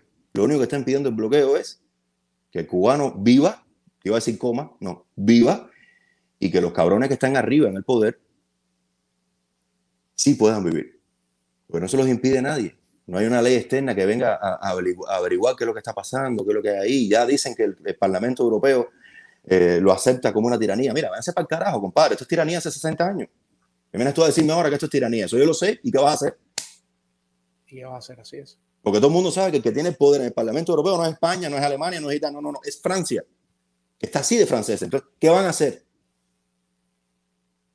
Estoy cansado del cuento. Y ya no te quiero eh, acalorar No, no, no, no, no. Yo agradecido que tú te hayas, hayas podido decirnos todo esto porque es una parte de, de Ariel Texido que siempre es bueno conocer también y, y que todos los cubanos que están viendo este live y todos los live que se hacen alrededor del mundo, señores, porque no solamente esta plataforma, aquí hay miles de plataformas que transmiten en vivo y en retransmisión y todos queremos una Cuba libre, pero tenemos que unirnos todos, señores. Tenemos que unirnos todos y olvidarnos de lo que hace aquel y más cual y lo que piense más. No, tenemos que unirnos y todos abogar por una patria libre. Y tú sabes que lo más triste, y no te lo digo como un derrotista, no lo soy. ¿Sabes lo que más triste? Que esta conversación tuya y mía va a quedar aquí. Todo el mundo, está, todo el mundo va a decir, con todo respeto a todos los que están conectados, todo el mundo va a decir, es verdad, tiene razón, es verdad, pero vamos a hacer, Vamos a vamos a hacer. Vamos a acabar de hacer algo. Aquí estoy dispuesto. Y como yo hay 100 mil personas más, todo el elenco plantado, todo el crudo plantado está dispuesto. Ahí estamos. El otro día ya fue noticia, ya se puede decir. El otro día reunimos un dinero entre todos para ayudar a un muchacho que no tenía una silla de rueda, compadre. Una silla de rueda. En Oriente, no sé exactamente en qué parte, el hilo que controlaba bien la, eh, eh, los datos de- de- del amigo. A través de Ángel Esteban, uno, uno de sus mejores amigos, además uno de los guionistas de la película, plantados también. Una silla de rueda. ¿Dónde está la potencia médica? ¿No se dan cuenta? O se dan cuenta y ah, me comen el platanito. Coño, ¿hasta cuándo, compadre? Mira. No lo tengo aquí. Pensando en Ronaldo, comercial no pagado. Oye, Ariel, eh, no, no, está bien. eh, qué bueno haber, haberte escuchado, haberte escuchado. Yo quería, esto era una de las cosas que quería eh, escuchar de ti, porque sabemos que siempre estás en la, en la vanguardia, eh, defendiendo a nuestra patria cubana y, y apoyando siempre desde tu posición como artista. Sí, la verdad no estoy en la vanguardia. No, la, la- no, no. la verdad no, es que no, no. lo estoy. Aquí hay mucha gente que está en la vanguardia, pero cuando te ubicas en la vanguardia, es como una cosa que nosotros tenemos en la sangre. Empieza Claro. la crítica, la comparación y la cosa. Pero es que, pero es que yo, yo pienso, Ariel, que uno desde su posición tiene que hacer su trabajo, lo que uno sabe hacer, lo que uno quiere hacer y olvidarse de lo que diga ¿no? Eh, Sí, el pero otro que critique. no puedes hacerlo solo. Mira lo que le pasó a Payá Sí. y no estaba solo. Es correcto, sí, es correcto. No, que se trata de unión, no se trata de uno solo, se trata de unión, es correcto. Ya después que se resuelve el potaje, bueno, veremos tú y yo cómo resolvemos nuestras diferencias. Como tú quieras, pero mientras tanto, coño, vamos a resolver esto que es nuestro país, caballero. Sí, es. Es nuestro país. Es donde yo nací. ¿Entiendes? Yo extraño mi barrio, extraño a Giovanni, a Vicente, a Ramirito, a, todos los- a, a Freddy, a su hermano Javier, yo a Che, que le- a un, loco en el barrio que le decíamos Che, a Pipa. a- todos esos son mis hermanos con los que yo crecí, mi primo. Yo quiero, yo quiero ir para allá y poder tener la libertad de irme un fin de semana si- sin pensar en que, que no están comiendo hacer. Y perdóname, ¿por qué no lo puedo hacer? Como lo hacen mis amigos boricuas que van a, Pu- a- a- a Puerto Rico, que tampoco, o sea, todos los países tienen problemas. Yo no estoy diciendo que Puerto Rico eh, no tenga problemas, los tiene, pero compadre, que mi amigo boricua de, Nueva York me diga, voy a ver a mi mai. Eso no tiene precio, compadre. No que tengan que sacar a, no que tengan que sacar a su mai de Puerto Rico para acá a empezar una nueva vida porque aquello esté jodido. No, compadre, coño. ¿Entiendes? Entonces, me jode más que eso, me jode la aparente, la aparente no, la, la, la, la, hipocresía que hay alrededor de todo esto, incluso de parte de nosotros mismos como cubanos. Como cubano, exacto. Eso me jode más. Y te lo estoy diciendo aquí y se lo he dicho a mucha gente en la calle. ¿Entiendes? Esa caravana de mierda que anda ahora para Washington, eh, eh, puentes de amor y puentes de no sé qué, no sé cuánto. ¿Puentes de qué, chico? ¿Puentes de qué? Ahora va otra caravana que creo que, que- que la motiva eh, Ale, eh, Otaola, que, que se va el Ujú. 26 y otra cosa, a defender eso, porque no puede ser que los otros anormales, con el puente de amor y el cuento, sea la única voz que se oiga. No puede ser. Así es. ¿Entiendes? Y ya, ya, ya me caí. No, no, tranquilo, tranquilo. No, gracias de verdad. Muchas, muchas personas comentando. eh, aquí eh, Rosa María pone esa estrategia a esos gobiernos, tener un pueblo entretenido para ver cómo, eh, cómo sobrevivir. Total.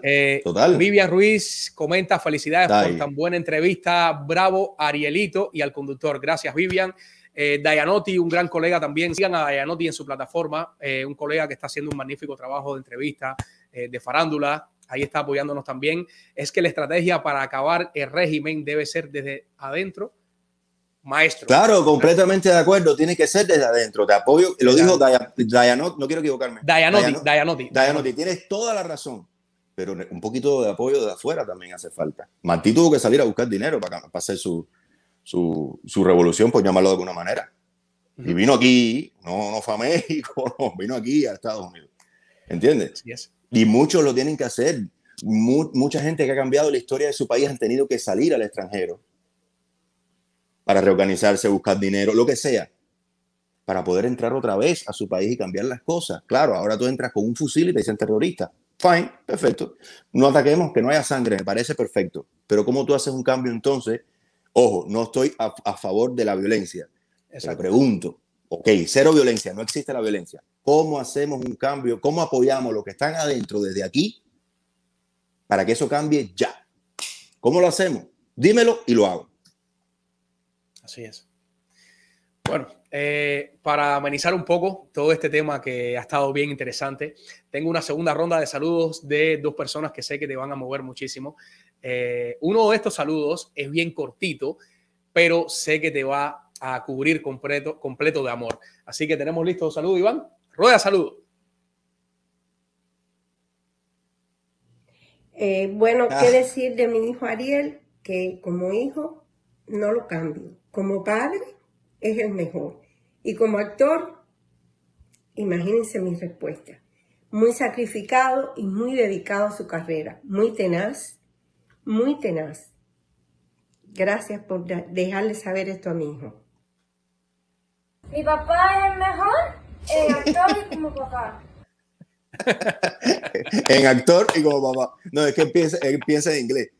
Eh, y posiblemente lo sacaron de lo que estaba haciendo ahí para decir eso. Pero, mira, mi madre, eh, mi madre es un ejemplo a seguir. ¿Sabes? Y no, no, no, no, no voy a llorar. No, no, no, no es la parte de, no es la emoción que me da. A mí, para mí, mi madre me ha enseñado sin una sola palabra, viéndola vivir, me ha enseñado eh, que hay que vivir. O sea, que no importa lo que pase, no importa el hueco que tengamos enfrente, la piedra que te tiren, hablando metafóricamente, Ajá. siempre se camina hacia adelante. Mi madre es una persona que la palabra y, y- y la actitud de, de- de rendirse no existe. No existe. De hecho, en mi familia el concepto me rindo no existe. Mi familia es gente dura. Mi familia es gente luchadora. ¿Entiendes? Entonces, lo tengo como aprendizaje y lo tengo en los genes también. Mi madre, como te dije, ella no me dijo ni sí ni no cuando yo quise ser actor. Me acuerdo que salió un casting que fue la película de Rigger, por un programa, un programa que ponían los sábados a las seis, que llevaba Irda Ravilero, que se llamaba Contacto, creo que era, o, o sá- sábado a las seis, algo así, no recuerdo, porque después lo sustituyeron por Contacto, creo. Y lanzaron el casting y yo le dije a mi mamá, no sé ni por qué no me preguntes porque no me acuerdo. Quiero ir, mi mamá dijo, vamos. Y esto, que esta parte que te voy a contar, a- que te voy a contar ahora me demuestra que el camino al éxito es, cuando, es sin esfuerzo. Ojo, no achantado en casa. Es sin esfuerzo. Y el ejemplo es que cuando yo llegué por alguna razón, lo mires como lo quieras mirar, yo me colé entre toda la fila de niños, que había miles de niños para escoger ese personaje. Por otra razón me paré después de atravesar esa cola, o sea, me colé. y había un señor que se llamaba Regino Duarte, que estaba corriendo a la producción o de la asistencia de dirección por la parte cubana, que entre los primeros 10 niños me cogió a mí. Entonces, mi madre es una persona que, que aquí tú la ves, tiene 72 años y se retiró porque le caímos arriba a todo el mundo, oye, retírate ya vieja para allá, y no ha parado. O sea, se retiró, pero no ha parado. Eh, es un ejemplo a seguir, compadre. Y yo no puedo darme el, el lujo de dejar mi carrera para tener un trabajo normal por respeto a ella. Porque ella prácticamente al cruzar el charco, el Golfo y venir para acá, todos sabemos que una persona que cruza por, con 50 años de edad y con un hijo, la- ese cruce no es por esa persona, ese cruce es por su hijo. ¿Entiendes? Para que yo terminara mm, de concretar mi sueño y, y- y ser actor. Entonces yo por un problema ya de moral, de respeto a ella, yo nunca, nunca, no me puedo rendir, no, no está en mi código. Entonces agradecerle a mi madre, claro que le agradezco a mi madre, pero más que agradecer a mi madre eh, es un pilar, eh, son mis dos piernas, ¿entiendes? Y mi hijo, que me mantiene, no es que yo haya pensado nunca en morirme en eso, pero me mantiene vivo. Mi hijo es mi motor, es mi corazón, ¿entiendes? Mi hijo es lo que si caigo en algún, o me entretengo, o caigo en algún bajón, porque también hay bajón, a mí no me gusta llamarle depresión. Coño, tengo un hijo y tengo que seguir, ¿entiendes? Tengo que seguir y tengo que seguir y tengo que seguir. Además, es muy agradable también, aparte de los aplausos del público, que tu hijo te vea en pantalla o que tu hijo vaya a ver una obra que, se, que la pueda ver un chamaco. Y como pasó una vez, y testigo de esto no solamente es mi madre, fue Gerardo Riverón y todo el elenco de, de, de Tío Vania que dirigió aquella vez Nilo Cruz y la produjo Alexa Cube. Están los aplausos digo, ese es mi papá, se bajó y vino un estaba Entonces, esas cosas eh, de Rodrigo, de Exidó, eh, me mantienen vivo, ¿entiendes? Incluso también tengo que hablar de la mamá de Rodrigo, de Rocío, que estamos separados ahora, pero la amistad de nosotros o sea, es inquebrantable. Y sabemos que entre tantas cosas, porque tenemos un hijo, y ella fue una persona que en el momento en que fuimos pareja me apoyó muchísimo para que yo continuara mi carrera como actor. ¿Entiendes? Entonces, como ya que te hablo de mi madre, te hablo de mi hijo, te hablo de la madre del niño, que también tengo muchas personas que me apoyan alrededor, mi novia Laura, que también es actriz, Laura Alemán, eh, eh, su familia también, que, que, que, que son unos santaclareños muy cómicos todos. Pero alrededor mío hay mucha armonía. ¿Entiendes? Eso es lo principal. Y eso es lo principal, compadre. Y eso hay que lograrlo. Eso no viene así, ah, como dice Lili, rentería, jaja, la dinero. No, eso, es que, eso se logra. Eso se logra con amor y se logra con la perseverancia y se logra con demostrarle al mundo que lo que tú estás haciendo es lo que tienes que hacer. Porque para eso nací. Fuera de eso soy inútil. Yo no sé hacer más nada. No, no, no. No digas eso. Mira, eh, Dayanotti escribe por acá, no sé si tú tienes conocimiento acerca de, de, de la película Maestro, Plantados. Dice, pregunta, la película Plantados cumplió la expectativa que se esperaba a pesar del pirateo. No, ah, bueno, espérate, me está haciendo una pregunta que tiene que ver con el pirateo, no con el Ajá. tema. Pero bueno, te voy a responder dos, te voy a hacer dos respuestas. ¿Cumplió nuestras expectativas en cuanto a la historia? No. Eso no es nada de todo lo, comparado con todo lo que pasó. Eso no es ni el 5%. De hecho, te diría más. Lilo dijo una vez, no sé si fue en una entrevista o, o- o comentando, dijo que ojalá esta película nunca se hubiera tenido que hacer. ¿Entiendes? no me digas. Claro, claro, porque es señal de que, bueno, tuvimos que hacerla porque había un desastre que mostrar. Pero si Cuba hubiese sido un país libre, un país normal, en donde no hubiesen pasado estas cosas, no tuviéramos esta No historia que, haber contar. a esto, claro. ¿Entiendes? Exacto. Espérate, espérate, eh, eh, Dayanotti, no he terminado contigo. Y la otra cosa es si cumplió nuestra expectativa a pesar del pirateo. Mira, el, el dueño por, técnicamente de la película, el productor, que ahora voy a morir porque no me acuerdo el nombre, eh, ya, ya estoy muriendo, eh, dijo una cosa muy sabia. Dice, mi objetivo era que en Cuba se colara esta película. Así que sí se ha recuperado, se ha recu- recuper- recuperado dinero en las taquillas, ¿Se pudo haber recuperado más? Sí, pero ese sabotaje pensamos nosotros de robársela y poder y subirla a, a- a YouTube. Pensamos nosotros que viene de gente con esas intenciones. ¿Por qué no? Yo creo que al final nos están haciendo un favor. El objetivo de plantados es que se conozca la historia de quiénes fueron los plantados y que también tú en Cuba, como cubano, te puedes plantar. Yo desde aquí no lo puedo hacer. De nada sirve que yo me plante aquí en mi apartamento muy rico en Coraquegua. De nada sirve. De nada sirve. Entonces sirvió también, esa, esa meta sí se cumplió. Esa meta de que llegara al cubano que se vio en todos los rincones, y eso tenemos pruebas de ello.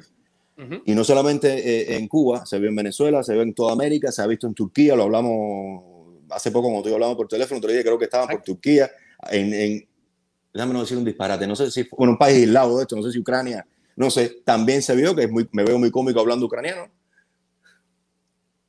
Y ese era el objetivo. Ese era el objetivo. Y si, eso sí se cumplió. Ahora, volviendo atrás, la- la- la- el, que- el objetivo de que la historia se supiera, sí, ese objetivo se cumplió, pero nos quedamos cortísimos, Junior. Cortísimos. Hay muchas cosas más que contar. Muchas cosas más que se van a contar, pero no quiero Exacto. quemar el Estoy- todavía. Estoy casi seguro que, que en, que en su librito de repertorio, Lilos, y a lo mejor Chacho. Lilo, y a lo mejor otro- otros productores, eh, tienen producciones que mostrar eh, relacionadas con este tipo de temas. Sí, sí, Oye, sí, eh, sí, sí. Él está ¿Cómo, cocinando cómo- cosas. cómo te ti en, en el tema de, de, de los asesores en actuación o representantes? Eh, ¿Has tenido suerte con esto? ¿Tienes representante en este momento? Sí, sí, Juan Carlos Collazo. Y Juan hasta Carlos ahora, Collazo. hasta ahora es Hachi Machete. Bueno, ¿Entiendes? mira, Yo- no, no, te- te- disculpa que te interrumpa no, porque no, lo que eh, pasa es que ahora estoy más, un poquito más exquisito. En cierto, a la hora de escoger, y él lo sabe, y, y, y- y bueno, los- las propuestas, los castings a los que estoy yendo, es difícil, ¿no? Los castings a los que estoy yendo, las propuestas que estoy eh, escuchando, tienen que tener ciertos requisitos más artísticos que comerciales, aunque sea comercial. A mí, ¿Entiendes? yo te preguntaba esto, Ariel, porque me, eh, me pasaron un video de, de un representante de actuación acá, de actores, y quería que lo disfrutaras con unos tips de actuación que él te tiene que dar a ti para que tú tengas más resultados en tu vida actoral. Vamos a rodar el video, Iván.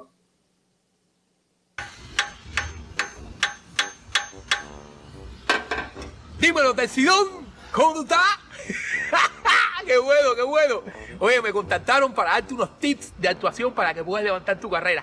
Oye, mira, escúchame bien. Actor que se respete, hace Uber, ¿ok? Y hace, hace un live a la semana, como el loco este de biografía urbana. mira, segundo tip, actor que se respete, está metido en chisme y en brete de las redes sociales. Yo a ti no te veo nada de eso. Tienes que meterte en polémica, atención, para que levante. Actor que se respete tiene cuatro trabajos en Miami. Cuatro. Y después, si le queda tiempo, actúa. Actor que se respete tiene que estar en un multinivel. Tú sabes, eso de hoy en día. Me llama a mí. Yo desarrollé mi propio multinivel, Tesidón. Yo estoy en Yerbalife. Yo vendo toda la hierba.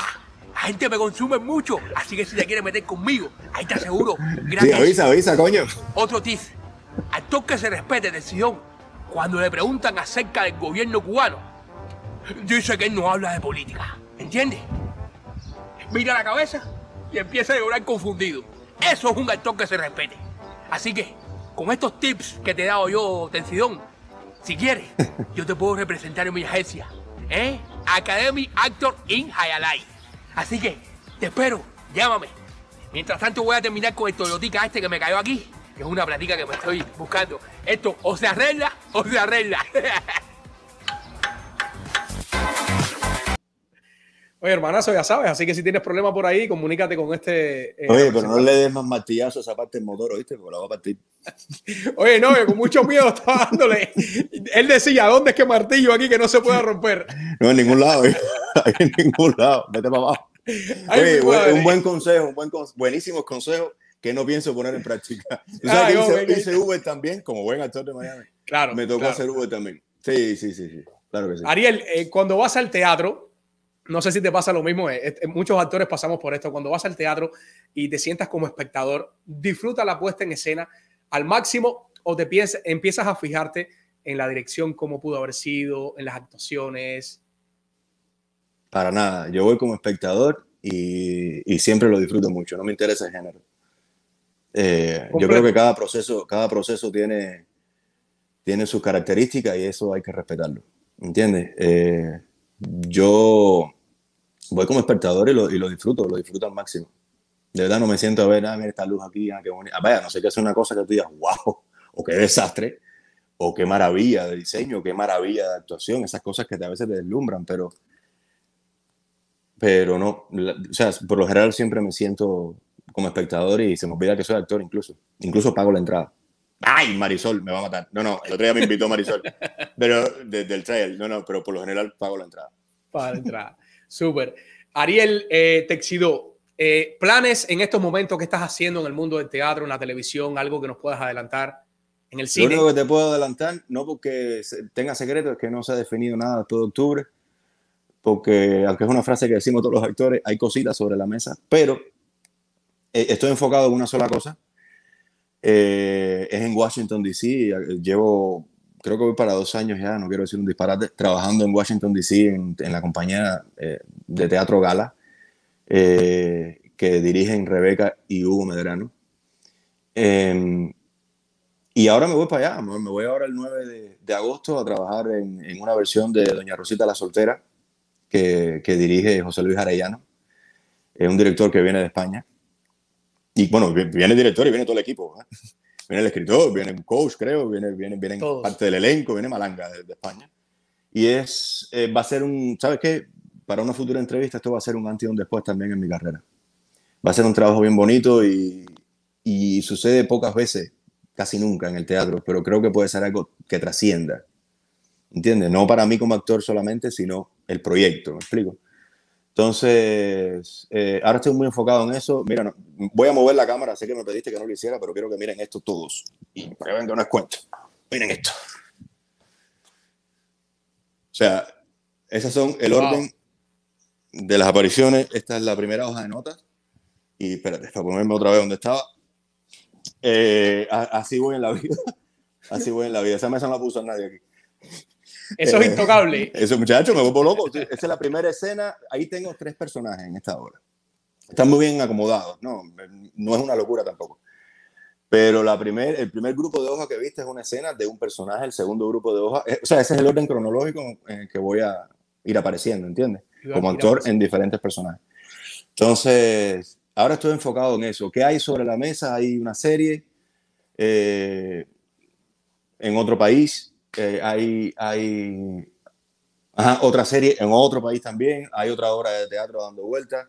Eh, yo le he metido sutilmente disparos a gente como Jacqueline Briceño, que me encantaría trabajar con ella, y ojalá esté viendo la entrevista, debe estar así, la vuelvo loca. Eh, trabajar con gente como, de nuevo con Nilo Cruz, que hace rato no, hace como dos años. De hecho, yo entré a Washington DC gracias a Nilo Cruz. Eh, volver a trabajar con Nilo. Y aprovecho, Nilo, si estás viendo esta entrevista, pues ya, ya sabes, hombre, aquí estoy. Eh, pero bueno, hay varias cosas después de octubre, cuando regrese, que regreso el 4 de octubre. Ah, eh, que, eh, hay, hay, hay cosas que se están cocinando con los Peachy Boys. eh, no sé si lo debo decir o no, Bien. pero está, está relacionado con leyendas de, con leyendas de la sierra. No, me De perdón, sierra. memorias de la sierra. Memorias de la Sierra. Entonces, correcto. sí, eso va a ser una memoria de la sierra. Eso va a ser un relajo, nos vamos a divertir muchísimo. Eh, y, y bueno, y ahora creo que va a ser en mediados de este mes, si Dios quiere, eh, el estreno del, del Caballo, que es la, la última producción que... Ah, mira, mira, mira, mira, mira. Ya me Ahí lo está poniendo, ahí lo está poniendo. Espérate, compadre, que lo iba a decir. Eh, Iracema también, la jefa. Que con- Así es. eh, si Dios quiere, se, se estrena El Caballo, que, es una, que es una producción que, que narra la realidad del cubano de a pie, ¿no? que protagonizó junto a, a Lina Robert, Adrián Más y, y Greta Trujillo, y bueno, y muchas más gente en el elenco. Y la produce Vilaplana Films. Y bueno, por supuesto dirige eh, Lilo, ¿no? La, Lilo. la produce también Iracema. Ah, y Camilito, el hijo de Lilo, que se está lanzando en este mundo ya haciendo sus cosas, que está como asistente del director. También, ya esto es un trabajo más en familia, eh, incluso se hizo en tiempo récord y, y está pronto a estrenarse, que ya lo iba a decir, ya, ya lo iba a decir, me está regañando ahí, Sí. ¿entiendes? Pero me salió la más reciente Oye. producción, no la última, es verdad, la la, última. más reciente producción, Así no la última, no la última, tienes toda la razón. Razón. aprovecho para saludar a Gilberto, Gilberto Reyes, que está conectado por ahí. Eh, Gilberto, un gran actor y compañero tuyo de escena eh, en muchas producciones. Eh, saludos a Iracema también eh, de Sí, sí, está ahí al pie de la letra, actriz, al pie de la letra, Lilo. Abrazos y bendiciones también, muchas gracias. Ariel, y cerrando ya este live, tenemos una hora 32 minutos. Me imagino que debes estar súper cansado ya. Debes estar diciendo, este loco cuando va a Estamos hablando, bueno, estoy hablando hace una hora y media. Una hora y media, hermano. Qué pena. Oye, Y con Eh, barba, con- qué horrible. No, no, todo está bien así, hermano. Esa es la, la, la magia, la magia de hoy en día del internet, que todo lo queremos ver así como realmente es. Sí, pero para nosotros Eh, los cubanos, un tipo que hable tanto de barba es un poco chocante, sí. ¿no? no, es artista, se le permite. Sí, ¿verdad? No, mano, vamos estoy, estoy, estoy afeitado por el lado. Y mira, y Carvino. Eh, Oye, eh, Arielito, eh, hay un refrán que desde que uno llega aquí a esta, a esta tierra de Miami, eh, siempre escucha, sobre todo en, el mundo del arte. Eh, ve- vemos que tú no lo has aplicado, tú te has salido de ese refrán, pero me gustaría escuchar tu opinión y me imagino que lo has escuchado montones de veces, acerca de que Miami es el cementerio de los actores cubanos. Eh, ¿Cómo tú ves esto? ¿Cómo tú has escuchado esto? ¿Cómo tú has manejado esto? A ti te ha ido muy bien, pero ¿qué consejo tú le puedes dar a las nuevas generaciones o a los actores que están ahora que se han retirado eh, por diversas situaciones? Tanto su, su obligación con Mira. la vida, con los biles, con todo. Eso no, no tengo nada que decir porque como te dije en un momento de la entrevista, yo he tenido la suerte de tener gente a mi alrededor que de cierta manera me apoyan como parte de mi familia o de mi vida personal. Eh, he tenido esa suerte. Eh, eso, que, hay, gente que desgraciadamente se retiran y es porque tienen que hacerlo, Junior. Porque como bien dices tú, hay una cuenta que pagar y hay sacrificios que yo est- estuve dispuesto a pagar, pero eso no me hace un héroe ni me hace eh, merecedor de aplausos. Eh, también yo le dedico un aplauso a todos aquellos que con valor deciden, quizás por un tiempo, quizás de por vida, abandonar lo que sueñan, que no solamente somos los artistas, para poder llevar un plato de comida a la casa, a sus hijos. Entonces, eso no los hace para nada dejar de ser artistas, siguen siendo artistas, pero les toca, les toca y es de valientes, es de, de valientes también dar ese paso y decir, bueno, ahora no puedo hacer lo que amo, tengo que hacer lo que en este momento tengo que hacer. Para mí un respeto a todos ellos, eh, te reitero, no solo a los artistas, a- a- hasta los arquitectos, que no pueden ser, hasta el médico. Qué mayor frustración con un médico que llega aquí y tiene que revalidarlo todo, ¿entiendes? Eh, como están pasando mucha gente cercana a mí, que son médicos y son de cierta manera mayores que yo, y tienen que empezar de cero. Pero dentro que el palo va y viene, tienen que comer, tienen que llevar comida a la casa, porque son responsables de una familia, ¿entiendes? Claro. Entonces, yo el consejo que les doy es eh, eh, ninguno. Mi deseo es que puedan encontrar algún día a alguien o la fórmula o el proyecto que los haga regresar a sus sueños. Pero realmente lo que les dedico es un aplauso y, y mi mayor respeto porque es un acto de valentía. Renunciar a tus sueños para llevarle un plato de comida, como hizo mi madre, a mí, en este caso, eh, a, a los hijos, ¿no? Así que es lo que pienso. Sí, este es el cementerio de muchas cosas. Así es. Y los responsables somos nosotros mismos. ¿Entiendes?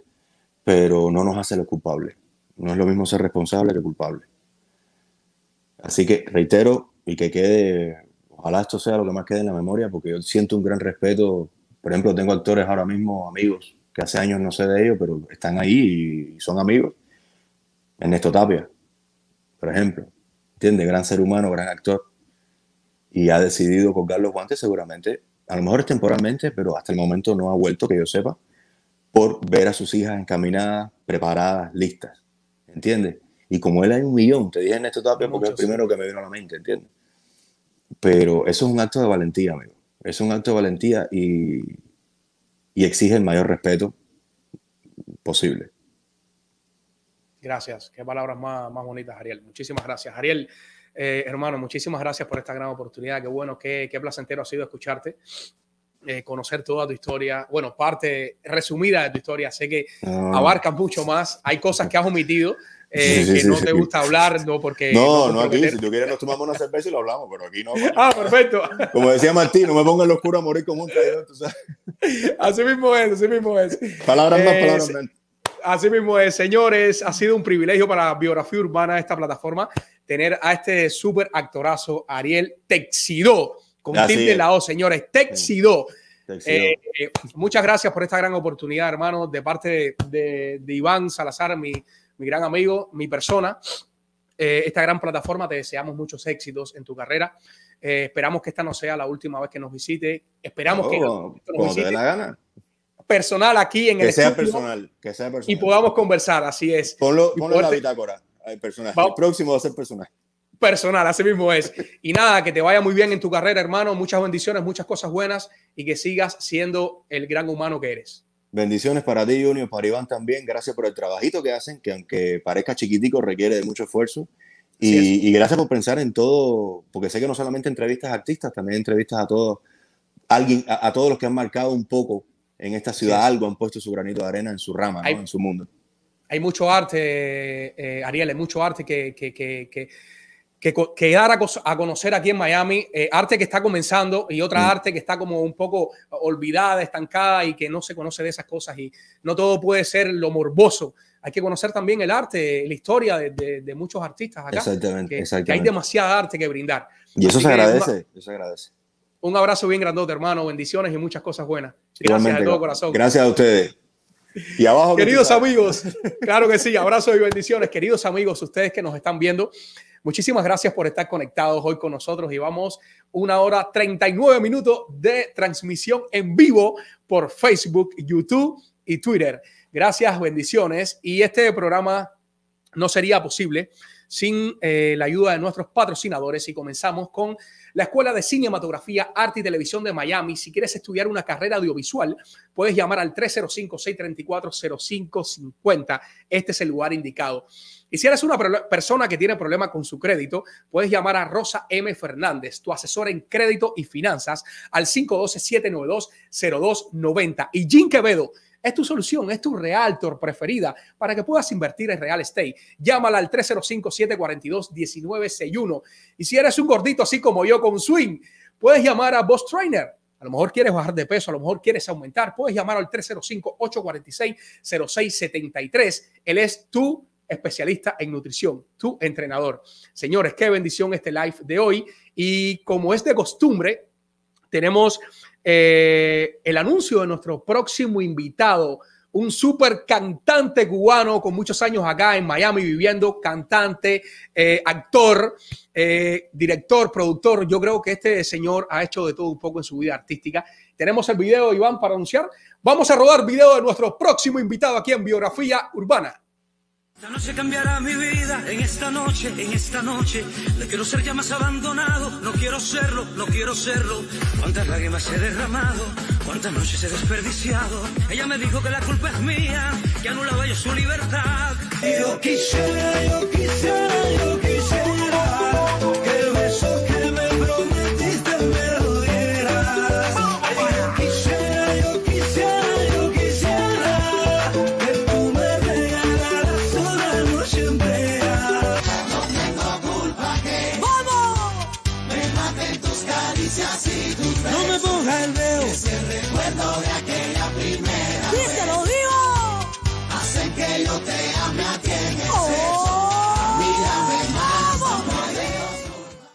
Ya usted sabe, no se puede perder el próximo programa el jueves 15 de julio al divo Eduardo Antonio, señores, aquí en Biografía Urbana. Muchísimas gracias, señores. Y ahora eh, voy a pasar un momento espectacular porque no quería dejar pasar este jueves para eh, agradecer y, hacer noticia pública eh, que ya estamos en más de mil suscriptores en YouTube, señores. Gracias, señores. Gracias por apoyarnos. Gracias a todas las personas que se han suscrito a la plataforma de YouTube. Ya somos más de mil personas. Somos base, más de casi mil ochenta personas suscritas en YouTube. Es una bendición, señores. Hay tantas personas a las que hay que agradecer por este gran paso. Eh, yo estoy muy contento, muy agradecido. Desde luego a nuestros seguidores. Gracias, señores. Eh, sin ustedes, nuestro trabajo eh, no tendría el mismo significado. Este trabajo lo hacemos para ustedes y siempre contar con su apoyo eh, es muy apreciado. Eh, siempre lo digo acá, se lo digo a mi, a mi gran colega Iván Salazar. Y quería hacer mención ¿no? de muchas personas que, que han contribuido a que este súper programa de biografía urbana esté donde esté hoy. Y lo que falta, señores, porque vamos por más. Quiero darle paso a mi querido hermano de batalla, Iván Salazar, que no le gusta salir en cámara, pero eh, aquí está a mi lado. Quiero llamar a mi esposa también, que si está viendo el live, que, que, que venga hacia el estudio, por favor. Tienes que venir hacia el estudio, Rosa María Fernández Pino, para que nos acompañe acá, eh, aquí en este, en este momento de, mención. Quiero también eh, hacer un pequeño brindis, señores. Eh, aquí mi, mi super amigo va a, hacer un, va a abrir el plano. Eso, eso nada más sucede en escena y solamente lo puede hacer él. Aquí viene mi querida esposa con mi querida niña. Eh, quiero darle esta copita eh, a, Iván, aunque no tomes, aguántame la copa. Aguántame la copita esta, mi querida esposa. Ven para acá, mami, ven para acá, ven para acá. Estamos aquí con mi princesa. Aquí estamos la familia de biografía urbana, señores. Eh, allá estamos allá, ¿verdad que sí? Eh, la copita de Iván. Eh, señores, esto esta es la facilidad que te da Internet de poder hacer estas cosas. Quiero agradecer a mi querida esposa que siempre está eh, ayudándome, asesorándome a la hora de hacer los guiones de biografía urbana. Esto es un trabajo que hacemos en familia, porque esto es un trabajo en familia, señores. Es una producción que, que amamos entre todos. Eh, a mi querido Iván Salazar, que desde el día cero se montó en este gran viaje conmigo de biografía urbana. Y, y- y ha sido bien placentero. Eh, a mi niña, que muchas veces me corrige en, mi, en mis trabajos actorales y me dice, eh, eso no me gusta así como lo haces, ese personaje no te quedó bien. Ella me enseña también muchos momentos. Pero bueno, no quiero seguir hablando y quiero darle el, el paso a mi, mi querido amigo Iván Salazar para que él me diga cómo ha sido este viaje, qué, qué- cómo lo ha sentido, qué, qué ha sido para ti biografía urbana. Bueno, antes que todo, déjame, déjame para, Exacto. para que me puedan escuchar bien. Bueno, primero que nada, quiero dedicar esta, este, este momento, ¿no? Ajá. A nuestro querido comandante. ey, ey, ey, ¿Cómo que nuestro querido? Vamos, vamos, vamos, ¿qué pasa, hermano? Aterriza, aterriza. ¿Cómo que No. nuestro querido coma qué? ¿Coma qué? Rectifica, vamos, te voy a dar el chance de empezar de cero de nuevo. Rebobina y vamos a empezar de cero. No, en serio, en serio, en serio. Ya mm, quiero tomar el chance para agradecer. Dale, que eso no va a explotar, tranquilo. Eh, aparte de, bueno, obviamente a todas las personas que nos han apoyado, especialmente a mi familia. A mi familia, a mi esposa, a mi hija también. A ti por haberme incluido en este proyecto, hermano. Nada, por haberme dado la oportunidad de formar parte de este proyecto tan grande. Gracias a este proyecto he conocido eh, muchas figuras de arte que nunca, nunca pensé que iba a tener la oportunidad de entrevistar. Me veía desde niño y, y bueno, gracias al proyecto he tenido la oportunidad de interactuar con ellos de una forma un poquitico más, Más cercana. más cercana y agradecer también a tu familia que ah, me ha tenido que soportar No, no, no. semana tras semana y, y, pues nada, gracias a todos los que nos ayudaron, a todos los que fueron parte de este proyecto entrevistados no entrevistados, pero esa parte te la voy a dejar a ti, por si se te olvida, que te echen la culpa. Mira, eh, eh, eh, rápidamente quiero mencionar un momentico antes que te vaya, Iván, porque sé que tienes que, que- que culminar el live Sí, por allá. y, y tenemos a la gatita. Y tenemos a la gatita acá en escena. Quiero agradecer a Hochi, nuestro primer entrevistado, a los Dronix, a Frangio, a Anónimo que Improvisa, a Sion, a María Carla, a La Muñe, a Lilier Rodríguez, a Héctor Medina, a Cookie Lamora, a Lady Indira, a Zulema Cruz, a Jorge Arronte, a Ali Sánchez, a Ramón Fabián Veloz, a Sahari Fernández, a Andy Vázquez, a Judith González y a Ariel, Ariel Texidó, el, nuestro invitado de hoy. A todos esos invitados, muchísimas gracias por confiar en nuestra plataforma y los que vienen también de antemano les agradezco. Eh, también quiero agradecer a la Escuela de Cinematografía, Arte y Televisión por apoyarnos, a todos los amigos que nos han apoyado, señores, que han compartido nuestro contenido, a sus amigos que nos han enviado videos. Eh, a la plataforma Univista TV también quiero agradecer que compartió uno de nuestros contenidos y ya anda por más de 30 mil eh, y algo de vistas. Eh, hay tantas personas, a, a las actrices Yani Ladies Góngora y Claudia Lazo también que han aportado su talento acá en Biografía Urbana. A mi querida Rosa María Fernández, quiero escucharte, mi amor, que, que ha sido para ti también eh, el estar acá con nosotros acá en Biografía Urbana. Bueno, yo, yo no aporto mucho. Yo lo que aporto es un poco en los guiones, sketches. Eh, doy mi criterio muy, muy modesto porque respeto un poco el proyecto de que es de ellos y eso pues es un valor y hay que respetarlo. Y entonces yo estoy detrás, detrás de las cámaras, mirando, observando, acomodando un poco el estudio. esa- eh, ahí es, mi, función. pero siempre ha estado desde el día cero acá con nosotros y apoyándome mucho. Y esto es una plataforma de la familia, tanto como mi familia, como la familia Iván también. Estamos muy agradecidos también. También quiero agradecer a mi coach personal, Jacqueline Álvarez, de USA Life Coaching, eh, que ha sido un gran trabajo juntos, a su esposo Marcial. Eh, gracias a ustedes, señores, por guiarnos, por, por, por darnos esas magníficas clases que nos dan cada semana. Eh, a Javier González, eh, nuestro productor musical que nos aportó la música de biografía urbana desde el día cero. Nos dijo, aquí está mi trabajo para que ustedes lo usen. Muchísimas gracias, Javier. Y bueno, eh, aquí tengo a mi, a mi querido Iván Salazar. Gracias, hermano, por acompañarnos. Y, y- y voy a abrir, a, sosténme aquí la copita. Voy a abrir esta, esta, esta, esta bebida que, que tengo acá para brindar, señores. Y este, este, este corcho que tengo acá, lo voy a guardar porque es el primer corcho que vamos a guardar de nuestros primeros mil suscriptores. De ahora en adelante vamos a, tener guardaditos todos los corchos porque van a ser muchos suscriptores en estas formidables plataformas. Iván decía que yo no podía abrir la botella sin que sonara. Yo le voy a mostrar que solamente hace un sonidito pequeñito. Así que ahí viene la espumita. Ahí está. Un poquitito para ti, Iván. Aunque no tomes, vas a brindar igual. Y un poquitito para ti, mi amor. Y para mi niña, muchos besitos. Se Sí, brinde con sí, los besitos que yo le voy a esa dar. parte, muchos besitos. Muchos besitos. Pondré esto por acá. Perfecto. Y aquí tenemos, señores, este brindis que vamos a hacer en esta super plataforma. Brindamos por mucho éxito, por mucha unión y porque Biografía Urbana sigue en las pantallas trayendo eh, grandes talentos. Biografía Urbana es la casa del artista cubano, señores. Y no cubano, porque es la, casa del artista. Así que muchísimas gracias. Tú que nos estás viendo, eh, recuerda que si tu día te va genial, Señor, es porque estás suscrito a este canal. Muchísimas gracias. Nos vemos y a disfrutar de este rico vino espumante.